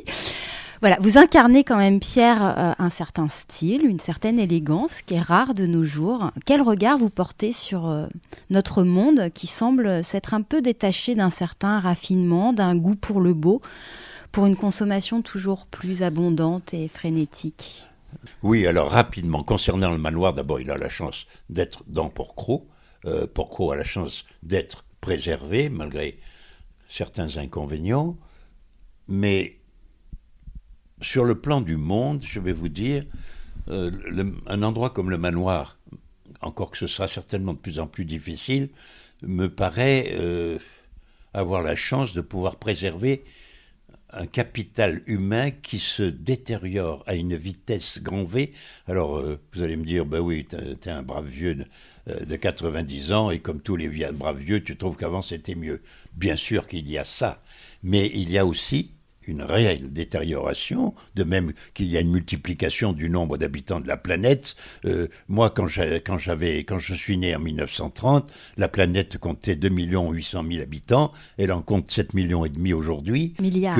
donc le comportement des gens est tout à fait différent. Ils sont beaucoup moins bien élevés, ils ont beaucoup moins le respect des autres, et donc j'ai l'impression, dans la façon de vivre différent de ce que vit la grande majorité des gens, bien entendu, surtout dans, les zones urbaines, mais aussi malheureusement maintenant de plus en plus dans les campagnes, il y a une façon de vivre, une gaieté, une, un agrément de vivre qui disparaît au jour le jour, et qui disparaît d'autant plus que l'on est en train de saccager l'individualité. On saccage l'individualité par ce qui me paraît l'horreur absolue, c'est-à-dire les réseaux sociaux. Alors évidemment, ça peut sauver des gens, mais les réseaux sociaux me paraissent la définition même de, la haine anonyme, ou de la méchanceté ou de la vilainie anonyme. Les gens ont de moins en moins le respect les uns pour les autres. Et quant aux, valeurs numériques qui évidemment permettent des progrès extraordinaires, non seulement dans la communication, mais aussi dans la science et particulièrement la médecine, où on sauve tellement les vies et on les allonge, mais aussi elles détruisent l'individu de plus en plus. Donc ce qui me paraît euh, préservable plus que tout à Porcro, c'est le maintien de l'individu en tant que tel, dans son intégrité et sans avoir à se définir vis-à-vis de la multitude on, oblige l'individu à se définir par rapport à la nature et par rapport à lui-même. C'est à lui à prendre ses responsabilités. Alors que maintenant, euh, tout le monde confie ses responsabilités à l'État. On n'a qu'à voir ce qui se passe euh, sur le plan de l'aide sociale, ce qui se passe, qui est très belle, très bonne, mais avec tous les abus que ça suppose, ce qui se passe même vis-à-vis du Covid que nous vivons en ce moment, où c'est toujours l'État qui a tort, quels que soient les efforts qui ont été faits, aussi bien sur le plan médical que le plan matériel. On a beaucoup de chance en France. Donc je trouve qu'il y a une déresponsabilisation que la nature ne permet pas. Aujourd'hui, vos enfants et vos petits-enfants continuent de se rendre à Port-Cros. Quel lien entretiennent-ils avec l'île? Ils ressentent la même chose que moi, un point moindre, parce qu'évidemment, ils habitent pour la plupart d'entre eux dans, des villes, et notamment à Paris. Donc euh, ils trouvent à Port-Cros euh, autre chose que moi, parce que le Port-Cros d'aujourd'hui n'a quand même pas grand-chose à voir avec le Port-Cros des années 30. Euh, mais ils y trouvent quand même encore une espèce de, lieu d'exception où ils ont le privilège d'être avec un grand-père et même des parents, je parle de mes filles, qui ont eu la chance de vivre un peu exceptionnellement dans ce lieu, mais je pense que ils sentent que c'est différent, ils sentent qu'ils sont privilégiés, mais ils ne font plus le lien avec l'insularité. Ils savent que L'insularité est pour eux un privilège, mais qu'elle n'est pas une façon de vivre socialement possible. Alors, ils peuvent peut-être pas Parce que l'insularité maintenant est devenue impossible. Mm. Est-ce que vous pensez à votre succession? Qu'est-ce que ça veut dire D'abord le mot de succession? Alors il y a deux interprétations. Il y a ce qu'on appelle l'interprétation juridique. Quand on s'en va, si on a des biens, il faut, les confier à quelqu'un. Et puis il y a euh, la succession euh, est-ce qu'on continue, une fois qu'on est mort, à exister par une euh, forme de, vie, une forme de sensibilité qu'on a communiquée à ceux qui vous survivent? Dans le premier cas, j'ai, euh, en tout cas pour le moment, laissé la propriété foncière de la partie qui m'appartient encore, c'est-à-dire que j'ai encore 7 hectares à Porcro avec le manoir, le reste ayant été entièrement donné à l'État et que ces 7 hectares avec les maisons qui sont dessus donc euh, appartiennent euh, à mes filles. Reste à savoir ce qu'elles en feront. Car être propriétaire de quelque chose, c'est bien, et être obligé de le faire survivre matériellement, c'est autre chose. Surtout que dans les îles, l'entretien, surtout des vieilles maisons, vous en savez peut-être quelque chose, est extrêmement compliqué et notamment pour faire venir du personnel, des plombiers, des, des maçons, des électriciens, etc. Mhm.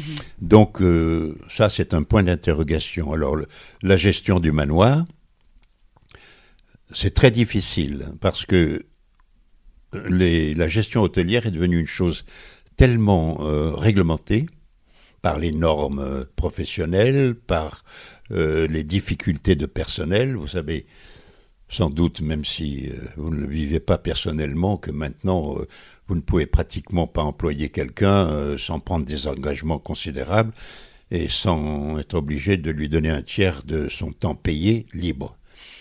Donc ça pose de grands problèmes sur le plan financier. Ça pose aussi, bien entendu, on y viendra, le problème de l'insularité, car euh, les gens qui viennent travailler à Port-Cros, où ce n'est ouvert que pendant cinq mois, mais quand même, sont coupés un peu du monde pendant toute cette période, même si de temps en temps, ils font un saut sur le continent, comme on dit. Et donc ça, ça pose aussi euh, le problème du, personnel. Maintenant, ce n'est plus 18 ou 20 personnes, mais plutôt 25 que je suis obligé euh, d'employer, car les, réglementations sociales et les besoins de services sont devenus tels, surtout compte tenu des prix qui sont pratiqués au manoir, qu'il faut quand même pas mal de gens pour pouvoir assurer un service qui soit paisible.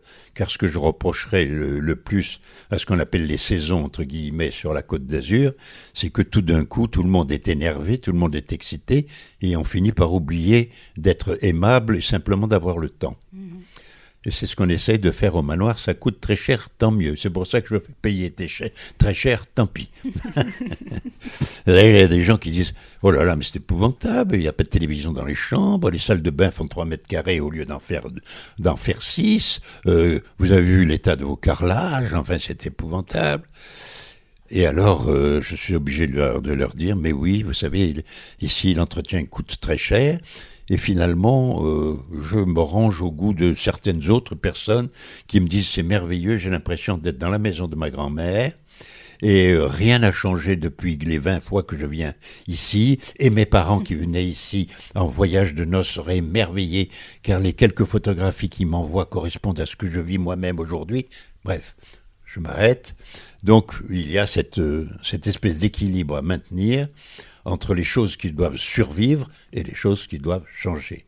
En ce qui concerne, c'est votre question, les choses qui doivent survivre, ce qu'on appelle la succession, euh, je pense que ce serait difficile à mes filles de s'en occuper directement, pour des raisons d'abord personnelles, puisque pourquoi l'une, pourquoi pas l'autre, pour des raisons qui leur sont, elles, encore plus personnelles, car, euh, à mon avis, elles n'ont pas des tempéraments qui euh, demandent la souplesse de contact que nécessite ce genre de travail. En revanche, elles sont extrêmement attachées à Porcro et pas matériellement, elles le sont vraiment par euh, ce que, la vie que ça représente pour elles. Et donc, il faudra malheureusement, je pense, que ce soit confié à quelqu'un d'autre. Alors, euh, vous me parlez de gérance, etc. Ce sera peut-être malheureusement la, solution, mais comment trouver euh, quelqu'un qui puisse subir un tel poids, le poids du passé, le poids de l'histoire récente, et puis tout ce que vous m'avez demandé, ils vont en entendre parler. Hmm. Euh, et c'est un peu difficile. Alors, soit on tombe sur quelqu'un qui s'en fiche et qui ne pense qu'au tiroir caisse, auquel cas il diminuera la qualité de l'établissement. Soit on tombe sur quelqu'un d'adorable, de très gentil et tout, mais qui peut-être n'aura pas les compétences professionnelles requises. Donc, je chercherai sans doute un, un oiseau rare. Si vous le connaissez ou si vous-même vous voulez changer de vie, je ne suis pas contre. J'entends la proposition. On va venir à des questions un peu plus légères, Pierre. Euh, sur votre lien à Port-Cros, quelle est votre, la saison que vous préférez vivre sur l'île et pourquoi? Très lâchement, je vais vous dire que c'est le mois de septembre. Mhm. Évidemment, pour une raison essentielle, c'est que les grosses inquiétudes sont derrière, que l'eau est chaude, que je peux moi-même avoir pas mal de temps de libre. C'est vrai que maintenant j'en ai beaucoup, et que d'une manière générale, l'atmosphère de l'île est beaucoup plus décontractée. Je dois dire que je souffre pas mal, et malheureusement c'est certains membres de ma famille qui sont partiellement responsables de l'atmosphère qu'il y a sur le, port pendant l'été, où c'est devenu une succursale du lavandou, il y a encore du mauvais lavandou. Mhm, on va parler de la fréquentation. On va y venir, bien sûr. Pourquoi je préfère le mois de septembre Parce que le gros effort est derrière, parce qu'on peut se profiter de Porco pour soi-même, et parce que la, lumière euh, oblique de septembre est magnifique. Mhm. La plus belle saison, c'est évidemment du 15 mai au 15 juin, et notamment tout le mois de juin euh, jusqu'au solstice. Mais là, il y a quand même l'inquiétude, et puis l'eau n'est pas encore très chaude, et puis il y a, une espèce euh, d'anxiété générale. En septembre, on est les rois. Est-ce qu'il y a un ou des endroits que vous affectionnez particulièrement à Port-Cros? Très curieusement, je préfère l'intérieur que le bord de la mer. Je n'ai jamais été un homme de la mer. On me dit toujours quelle chance avait ah, des bateaux et trucs. Un peu comme les Henri. oui, comme mes, parents, mes parents n'avaient pas le temps et les Henri n'avaient pas le goût. Ils ont eu trois bateaux, ils sont tous allés au fond de la mer. les bateaux, pas les Henri. Bon. Eh bien, moi, euh, c'est pareil, les bateaux, ce n'est que du souci. Le jour où vous êtes libre pour sortir, il fait mauvais, ou le jour où vous sortez parce qu'il fait beau, le bateau ne marche pas, ou la personne qui devait vous emmener n'est pas là, enfin, etc. Donc la mer est un souci. L'intérieur, je vous dirais que j'aime beaucoup aller dans le fond du vallon de la solitude, non pas parce que je veux me mettre en solitude, mais parce que au-delà de la petite réserve d'eau que nous appelons le barrage, il y a sur la droite un sentier qui monte vers euh, la source, une des deux ou trois seules sources qu'il y a dans l'île, qui ne sont pas des sources de résurgence, qui sont des résurgences de surface, c'est-à-dire que ces sources marchent lorsqu'il y a eu une période de pluie assez importante. Et d'ailleurs, c'est cette source qui alimente le barrage. Et là, il y a une petite montée euh, dans ce qu'on appelle, nous, la source, qui est une chose absolument ravissante, de l'eau qui glisse euh, sur des schistes qui sont polis depuis des millénaires, j'allais dire, où vous avez des petits têtards, où vous avez des jonquilles qui sont de ravissantes fleurs qui poussent, et vous avez un espèce de val qui ressemble un peu... Euh, est-ce que vous connaissez la poésie de Rimbaud qui s'appelle Le dormeur du Val? Bien sûr. Bon, Il a deux trous rouges. vous savez, au fond, avec ouais. le trou au côté droit, eh bien, c'est un endroit qui ressemble au dormeur du Val. Ouais, tout à fait. Je... Voilà l'endroit que retourne. je préfère s'il faut en préférer un. Mhm. À écouter les insulaires, on comprend que les îles sont des lieux de paradoxe. Dans l'esprit de l'île, vous dites en parlant euh, des îles et, et de la vie sur l'île, captives de leur isolement mais ouvertes sur l'infini à la mer, les îles offrent la tentation d'y pouvoir mieux donner vie à ses rêves. Cette séduction apparente révèle cependant à qui tente l'aventure une difficulté d'être plus éprouvante qu'en d'autres lieux. Y vivre requiert une vigoureuse résistance à la solitude, il n'est pas facile d'apprivoiser les lieux sauvages, les charmes de l'exotisme ne compensent pas le désert social. Pourriez-vous définir ce que Marceline Henry et vous-même aujourd'hui dans sa lignée vous nommez l'esprit de l'île? Ben, c'est le résumé de tout ce que nous venons de dire, c'est-à-dire à la fois le sentiment de, pouvoir vivre soi-même sans avoir trop la pression des autres, d'avoir le sentiment d'avoir la chance d'un contact avec la nature exceptionnel et aussi de pouvoir cultiver son originalité. Car euh, les autres, c'est merveilleux, c'est l'enfer, mais c'est merveilleux. Mais quelque part, vivre avec les autres, ou trop d'autres dès le départ, me donne le sentiment de ne pas pouvoir, si j'étais une plante, d'avoir de feuilles, je n'aurais plus qu'une tige. Et à Porcro, toutes les feuilles poussent. Et pourtant, on sent quand même dans ce rapport à, l'insularité qu'il y a une certaine difficulté, vous l'exprimez, hein, vous dites euh, euh, cette, difficulté d'être plus éprouvante qu'en d'autres lieux. Donc on sent vraiment qu'il y a une, forme de, paradoxe à vivre sur les îles. Oui, le paradoxe, je l'ai partiellement exprimé. Le paradoxe, c'est que, étant obligé de vous en remettre pour la plupart des choses qu'à vous-même, car vous manquez d'ouvriers, vous manquez euh, de, de personnes qui pourraient vous soutenir affectivement. Il y a pratiquement beaucoup plus de rapports entre soi et la solitude, entre soi et la nature, que de rapports avec les autres. Par exemple, avoir une vie sentimentale, a fortiori familiale à Porcro, tient de- du miracle. Pourquoi? Parce que dans cette île où chacun est obligé de défendre son précaré, non seulement pour son travail, pour l'endroit qu'il possède, mais aussi pour euh, la, rare euh, profession qu'il peut y exercer, créer une espèce de surdimensionnement de l'individu.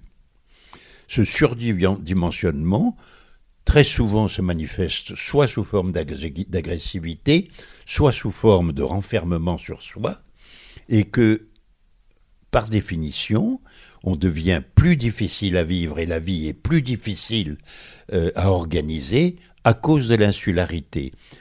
Et donc, euh, ce que je dis en disant qu'il faut être différent, il faut être plus fort parce qu'on se sent moins préservé qu'ailleurs, fait que à la fois vous êtes beaucoup plus vous-même, vous devenez beaucoup plus euh, responsable de vos actes et de votre façon d'être, et en même temps, vous avez beaucoup plus de difficultés à survivre. Parce qu'aujourd'hui, les, vous savez très bien que le monde moderne nous fait vivre avec une telle facilité que très souvent on ne se rend pas compte à quel point on est dénudé si on ne l'a plus. Je ne dis pas qu'il faut aller tous les jours dans un supermarché, mais enfin, euh, y a, à Porcro, il n'y a pas d'école, il n'y en a plus malheureusement, Il a Euh, n'y a pas de médecin, euh, il n'y a pas de... On, est obli- on dépend de tout, donc il faut prendre sur soi-même. Mhm. Et bien entendu, on en ressent une forme de solitude, y compris affective, qui est mal supportée. D'ailleurs, je vous dis entre parenthèses que si vous regardez les meilleurs euh, gens euh, du parc qui sont disposés au début avec un enthousiasme certainement absolument euh, réel de venir travailler dans ce lieu, un parc national, la nature et tout, une ou deux fois sur trois, ça marche pas. Soit parce qu'il y a un conjoint qui ne le supporte pas, soit parce que la personne est extrêmement déçue, parce qu'à la fois elle voit le côté idyllique et elle voit en même temps les difficultés qu'il y a à y survivre normalement. Et donc, cette insularité met les gens devant l'équation. Si tu veux bénéficier de moi, fais l'effort que tu dois faire et auquel tu n'es plus habitué. Claire Pollan écrit dans le préambule de vos mémoires que l'esprit de l'île se veut une réflexion sur l'expérience individuelle et commune que Porquerolles par miracle représente toujours. Donc individuelle et commune. Est-ce que c'est le propre des îles ou des territoires circonscrits au fort pouvoir d'attraction d'agir à la fois individuellement et collectivement sur ceux qui choisissent de s'y installer. Est-ce que vous pourriez un petit peu expliquer cette phrase euh, Sans parler forcément de fraternité insulaire, mais il y a quand même quelque chose qui lie les insulaires entre eux. Oui. Alors, vous savez, il est très probable, d'ailleurs les difficultés politiques le prouvent, euh, il est très probable que la vie en commun avec les autres est de loin ce qui est préférable, mais jusqu'à une certaine limite. Et cette limite, pendant des millénaires, peut-être certainement plus, c'était la tribu. Qu'est-ce que c'est que la tribu? Pas l'apostrophe, c'est pas le contraire de l'épithète, hein, la tribu. La tribu, c'était un groupe de personnes qui se choisissaient, ou auquel finissait par dominer un chef, qui pouvait avoir un rapport individuel avec tous les membres de sa tribu. Et donc, par conséquence, cette tribu se limitait à, on pense, d'après les, ethnologues, et euh, que c'était limité entre 200 et 250 personnes. Au-delà, il ne peut plus y avoir de contact direct entre le chef et sa tribu. Mhm. Et donc l'insularité, par le fait qu'elle crée une tribu naturelle, puisque même à Porquerolles, je crois qu'on atteint à peu près ces chiffres. C'est ça, on est à 250, 300. L'insularité vous remet dans ce que j'appelle l'atmosphère tribale, qui fait que les rapports entre les, gens sont différents de ce qu'ils sont dans un environnement où on est beaucoup plus nombreux. Et que donc cette espèce de cercle extraordinaire ne peut, et les rapports qu'on y maintient, ne peut exister que jusqu'à un certain nombre, mais pas en dessous d'un certain nombre. Et que là, justement, différence entre Porquerolles et Porquerolles, et qu'à Porquerolles, nous sommes descendus en dessous de ce nombre je parle des gens permanents et des gens qui vivent pratiquement toute l'année ensemble. Parce que en dessous d'un certain nombre, le réflexe tribal disparaît et le réflexe individuel prend le dessus. Mm. Le réflexe tribal avait, semble-t-il, le grand mérite à la fois d'accepter l'autorité d'un seul, de pouvoir être soi-même tout en ayant le sentiment et les, des rapports avec les autres. Quand on tombe en dessous un nombre qui probablement doit se situer autour de 10 ou 15, alors là, on en revient uniquement au rapport individuel. Je, remets ça euh, presque en parallèle, mais c'est un peu excessif. Il y avait un livre que j'avais lu quand j'étais euh, étudiant, je crois, qui s'appelait Seul, et c'était l'amiral Bird, B-Y-R-D, je crois qu'il avait écrit. Euh, et il, s'agissait de trouver le nombre exact de gens qu'il fallait laisser sur le, dans l'Antarctique, au pôle sud, pour savoir comment ils pouvaient y rester euh, un, deux ou trois ans seuls. Il s'était aperçu qu'à trois, il y en avait tout de suite deux contre un. Que à deux, c'était, il y en avait toujours un qui égorgeait l'autre, et que seul, un individu seul qui avait une force mentale suffisante pouvait survivre dans un endroit euh, aussi, je peux le dire, euh, sans, rapport avec les autres. Donc, c'est qu'en dessous d'un certain nombre, la, réaction individuelle devient tellement forte qu'on est contre les autres. Mm-hmm. Et c'est ce qui guette pour Croc. heureusement, de temps en temps, il y a une espèce de d'apport extérieur qui nous remet dans le droit chemin.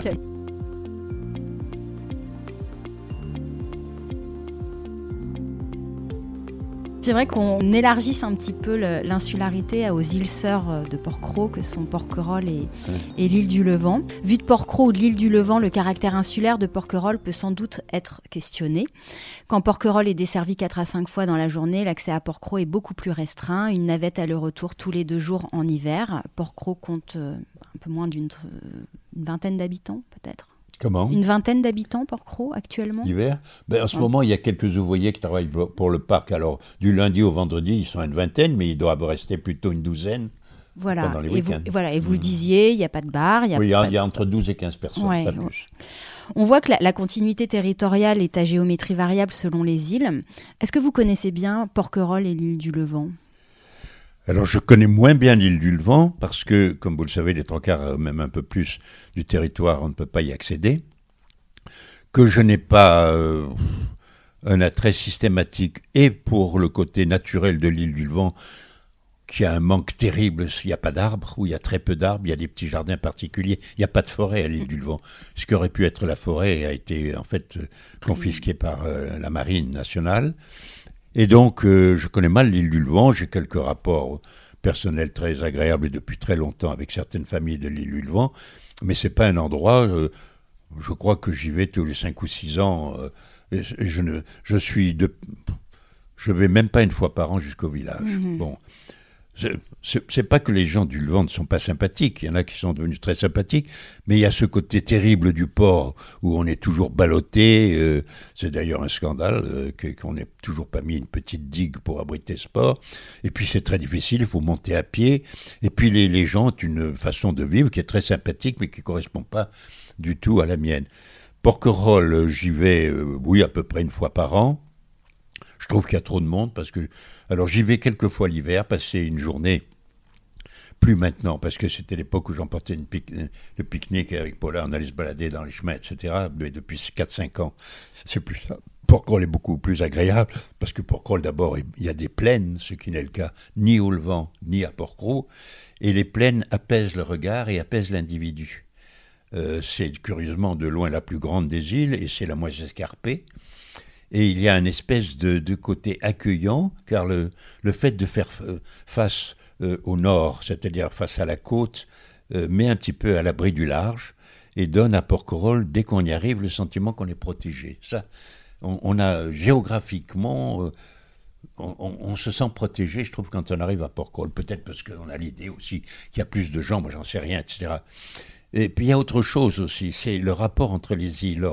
le rapport dans les territoires français, et semble-t-il, d'après ce que j'ai lu dans quelques autres nations, sont surtout des rapports nord-sud.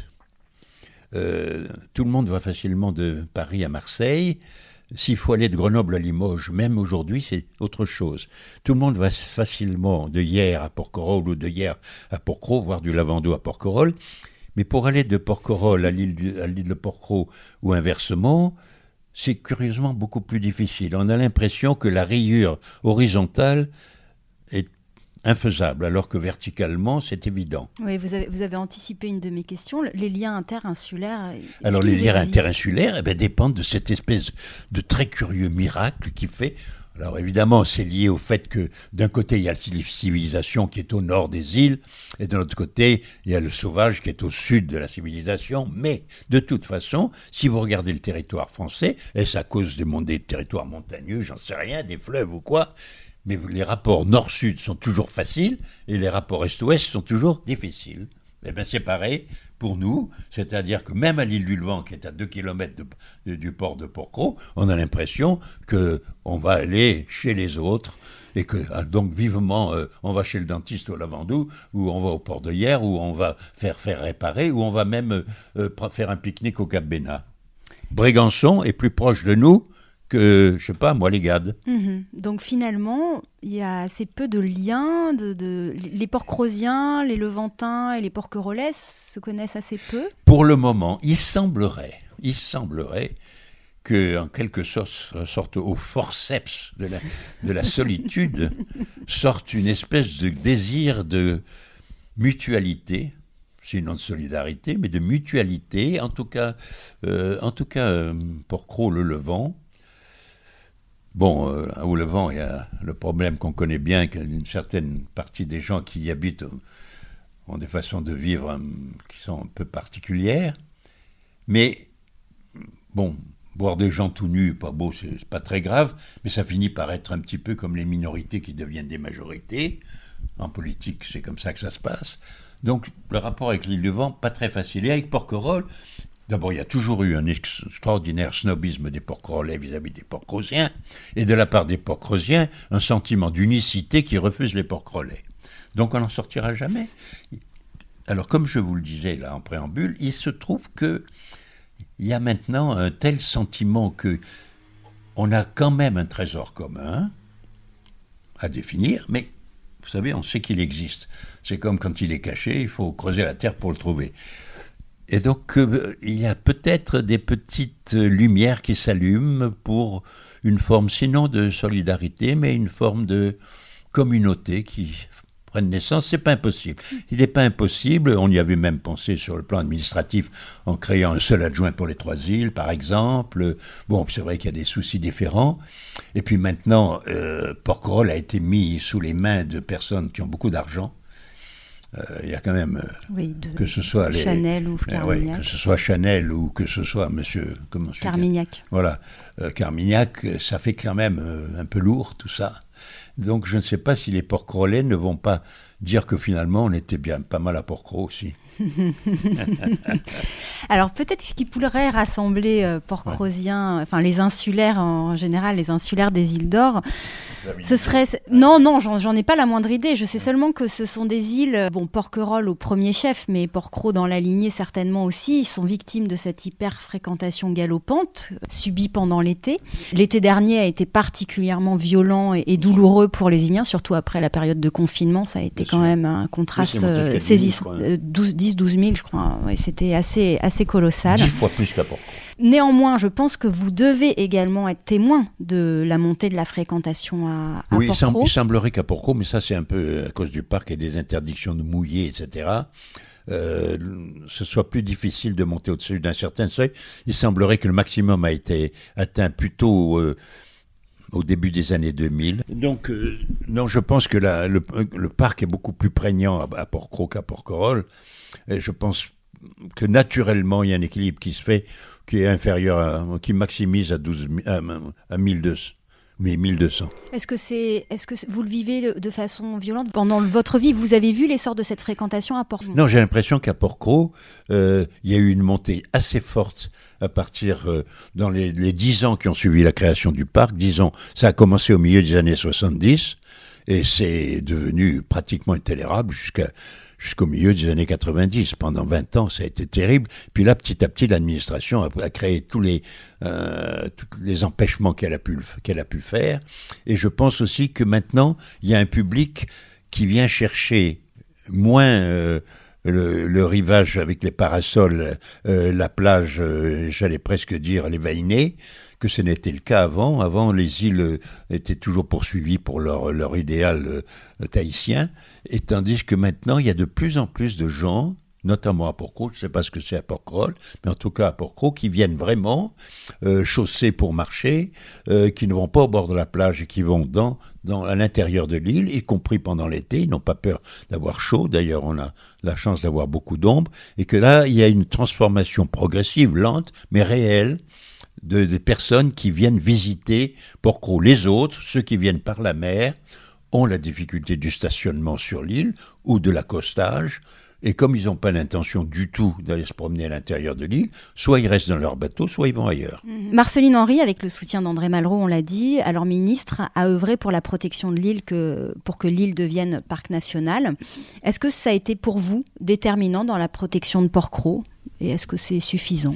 Je crois que je le dis quelque part dans une forme de conclusion aussi que je, je mets dans ce que je, je ressens ou ce que j'ai ressenti jusqu'à présent, c'est que il est évident que les, propriétés privées ne, suffisaient pas, même si elles étaient volontairement limitées euh, dans les, possibilités du touriste, elles n'auraient pas pu, quelles que soient les sommes d'argent investies, euh, elles n'auraient pas pu maintenir seules euh, la défense du territoire pour Crozien, parce que l'attrait de ce lieu est tel que, que du particulier, même s'ils avaient eu dix gardes chacun, à la fin n'aurait pas pu, notamment pour le, ce que j'appelle la gendarmerie maritime, en tout cas la surveillance maritime. Donc, il est évident qu'à très long terme, euh, la solution du parc national, peut-être il y aurait eu d'autres solutions, mais la solution du parc, à long terme, c'est ce qu'il y a de mieux. Mm-hmm. Bon. Et en plus, je dois dire que petit à petit, il y a quand même, euh, entre la population locale et les autorités du parc national, il y a une meilleure compréhension. En revanche, c'est vrai qu'il y a une perte de ce qu'on appelle le, sentiment de liberté individuelle, mais que l'on a volontiers, à mon avis, auquel on se range volontiers, mais il faut que le parc aille jusqu'au bout, c'est-à-dire que, à mon avis, euh, indépendamment de ses objectifs scientifiques, qu'il ne faudrait pas euh, cultivée au détriment des bons rapports avec les gens et surtout d'expliquer aux gens. Euh, c'est ça qui, à mon avis, qui manque un peu au parc national, c'est que les gens qui débarquent et de, avec une certaine innocence ne soient pas immédiatement pris par la main, j'allais dire, euh, mis au courant de ce qu'est ce lieu je ne vois pas de, vraiment de petites euh, fascicules qui les mettent au courant et surtout un, personnel qui puisse suffisamment euh, être attentif aux désirs des gens. Voilà. Mhm. Mais ça, ça viendra peut-être. ça dépend aussi beaucoup des directions. Oui, absolument. En tout cas, euh, on sent que dans, vos préoccupations, il y a ce souci voilà, de préservation de la nature, mais on sent que vous avez un réel souci de, de, préservation de, de l'homme aussi, finalement, sur cette île. Vous avez dit le mot, mon souci n'est à ce stade de ma vie, assez avancé, euh, mon souci n'est plus tellement le fait que Porcro reste quelque chose d'exceptionnel, tant mieux si ça l'est, mais mon souci est beaucoup plus sur l'individu en général. Je suis très, très, très, très affecté par ce sentiment que j'ai que plus ça va et plus les gens seront montés les uns contre les autres et moins les gens seront sensibles et moins les gens seront originaux. on, on a tous des empreintes digitales différentes, on a tous un esprit différent, on a tous un cœur différent, on a tous un charme différent, même les gens qui sont laids ont du charme. Laissons-nous vivre tels que nous sommes. Nous passons notre temps à être tenus par des réglementations. En plus, nous sommes dans un pays merveilleux, mais qui est d'un jacobinisme, où tout se décide dans l'Élysée, où tout se décide par en haut. Redonnons un peu d'oxygène aux régions et même si possible aux départements et pourquoi pas aux communes. Redonnons aux gens le sentiment de vivre sinon dans une tribu, mais au moins de vivre dans une collectivité où on a une, on a une petite chance d'avoir quelque chose en commun avec celui qui vous dirige. Hmm. S'il vous plaît s'il vous plaît. Dans des territoires comme Porquerolles, on peut craindre l'extinction progressive de la vie locale au seul bénéfice d'une fièvre estivale. Vous déplorez la détérioration des conditions de vie hivernales, la fermeture de l'école depuis 2008, plus aucun resto ni café ouvert entre novembre et mars, pénurie de services publics, gel des logements sur l'île. Est-ce que vous entrevoyez des solutions pour sauver la vie locale permanente? Pour survivre, il faut pouvoir assurer sa vie matérielle. Pour assurer sa vie matérielle sur un territoire qui appartient quasiment entièrement à l'État, sauf deux ou trois privilégiés entre guillemets, euh, il faut avoir soit un emploi par l'État lui-même, soit un, un, emploi par la collectivité, mais vous avez soulevé le problème pour moi extrêmement important de l'école qui malheureusement n'a pu survivre car il n'y a pas eu euh, suffisamment d'élèves pour qu'elles puissent, selon les règlements, survivre. Je crois que en dessous de 3, on supprime, à partir de 3, on supprime l'école, et puis ça arrange l'administration. Donc euh, ce problème d'école fera qu'il n'y aura probablement aucune ville aux vies familiales pérennes, je m'entends en tout cas permanente, à Porcro, tant que sera, euh, sera sans école.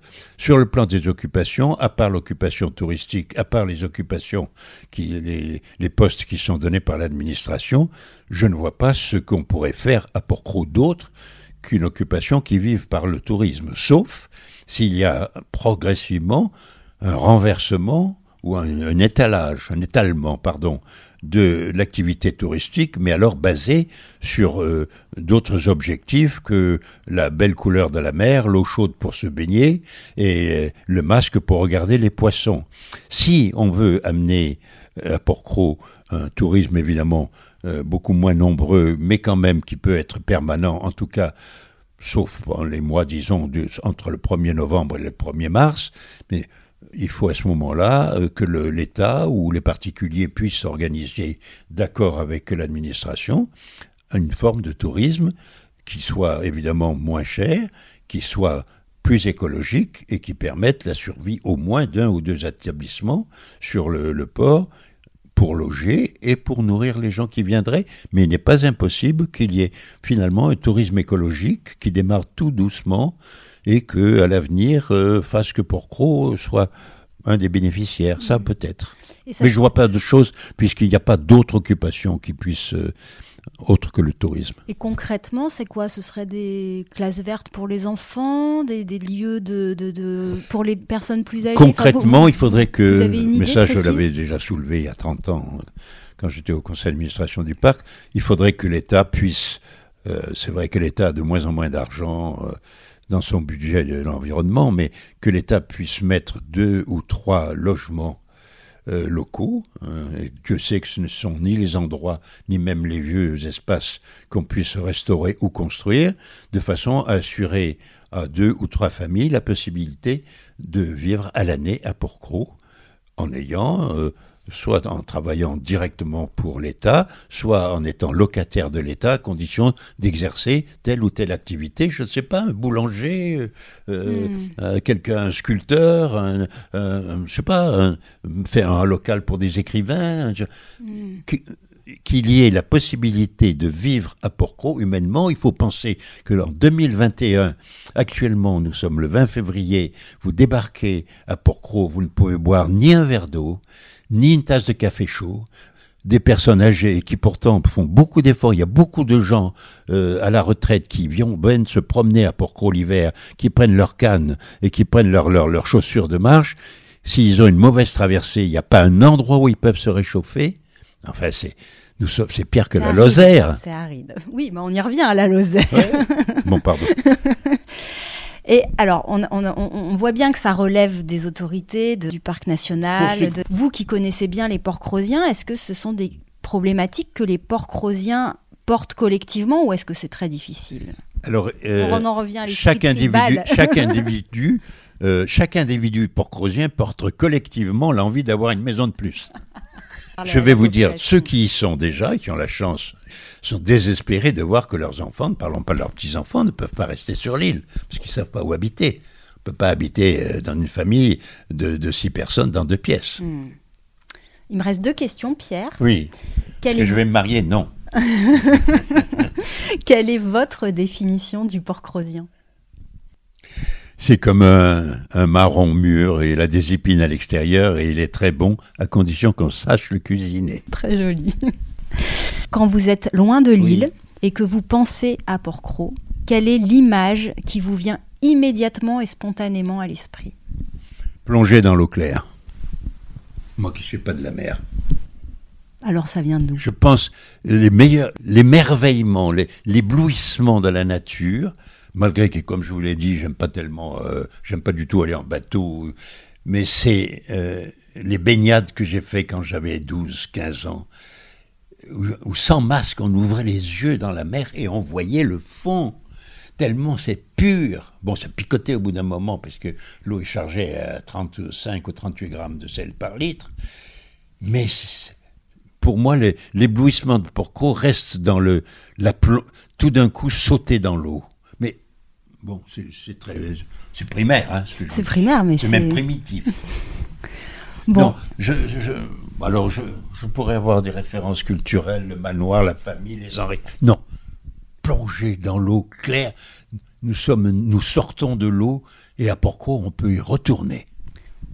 Bah écoutez, merci beaucoup Pierre pour cette plongée dans les eaux de Porcro et merci pour votre sensibilité. on retourne dans le, ah, le liquide euh, amniotique On dit une femme perd ses os, en fait elle perd le liquide amniotique, dans lequel baignait le fœtus. Eh bien, quand vous plongez dans l'eau claire à Porcro, vous retournez euh, au lézard initial que vous étiez, au, au, mollusque initial que vous étiez.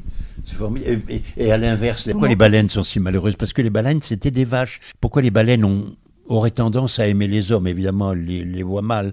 Il y, a, il y a une telle promiscuité entre les gens entre les races, entre les, formes biologiques issues de la même petite poussière d'étoiles, que de temps en temps, et malgré les siècles et les millions d'années qui nous séparent du début, de temps en temps, tout d'un coup, il y a une espèce de tendresse pour ce qui est différent de vous, mais qui qu'il a quelque chose de vous. Très curieusement, plus on est dans la nature et plus on se rend compte que les végétaux, je vais vous dire jusqu'à l'âge de 55 ou 60 ans, je coupais volontiers l'herbe, je cassais volontiers une branche, mais petit à petit, j'ai pris une espèce d'amour du végétal qui me fait du bien parce que je le touche, je touche les eucalyptus, la peau des eucalyptus du manoir, parce que j'ai l'impression de quelque chose de fraternel. Et je ne, je n'exagère pas mes mots vraiment. Mhm. Il y a une espèce de, on est issus de la même chose, ils vivent différemment, moi aussi. Mais eux, ils ont la vie que je préfère. Bah, On va rester sur la peau des eucalyptus. Oui, tout à fait, très curieux. Merci infiniment, Pierre. Moi, je vous pour ai un peu bafouillé. Pas du tout. Non, je veux dire que je, je me suis un peu étendu. et Je sais qu'il y a des choses que vous vouliez que je dise et que j'ai dû pas dire. Merci à Pierre pour cet échange passionnant. Je vous redonne les références de son merveilleux livre paru aux éditions Claire Pollan, L'Esprit de l'île, récit de son destin insulaire qui retrace à travers mémoire et photos un siècle d'histoire de l'île. Je vous mettrai le lien dans les notes de l'épisode sur fragileporquerolles.toutattaché.com. Si ce n'est pas déjà fait, vous pouvez toujours vous abonner au podcast Fragile sur Apple Podcast, Deezer, Spotify ou toute autre plateforme d'écoute. Cela vous permettra d'être notifié des nouveaux épisodes tous les 15 jours. Et si cet épisode vous a plu, surtout, n'hésitez pas à en parler autour de vous. Pour les détenteurs d'iPhone, si vous voulez apporter un vrai coup de pouce au podcast, laissez un avis 5 étoiles sur Apple Podcast avec un petit commentaire. C'est la meilleure manière de le soutenir et ça me fait toujours infiniment plaisir de vous lire. On se retrouve très vite. À bientôt.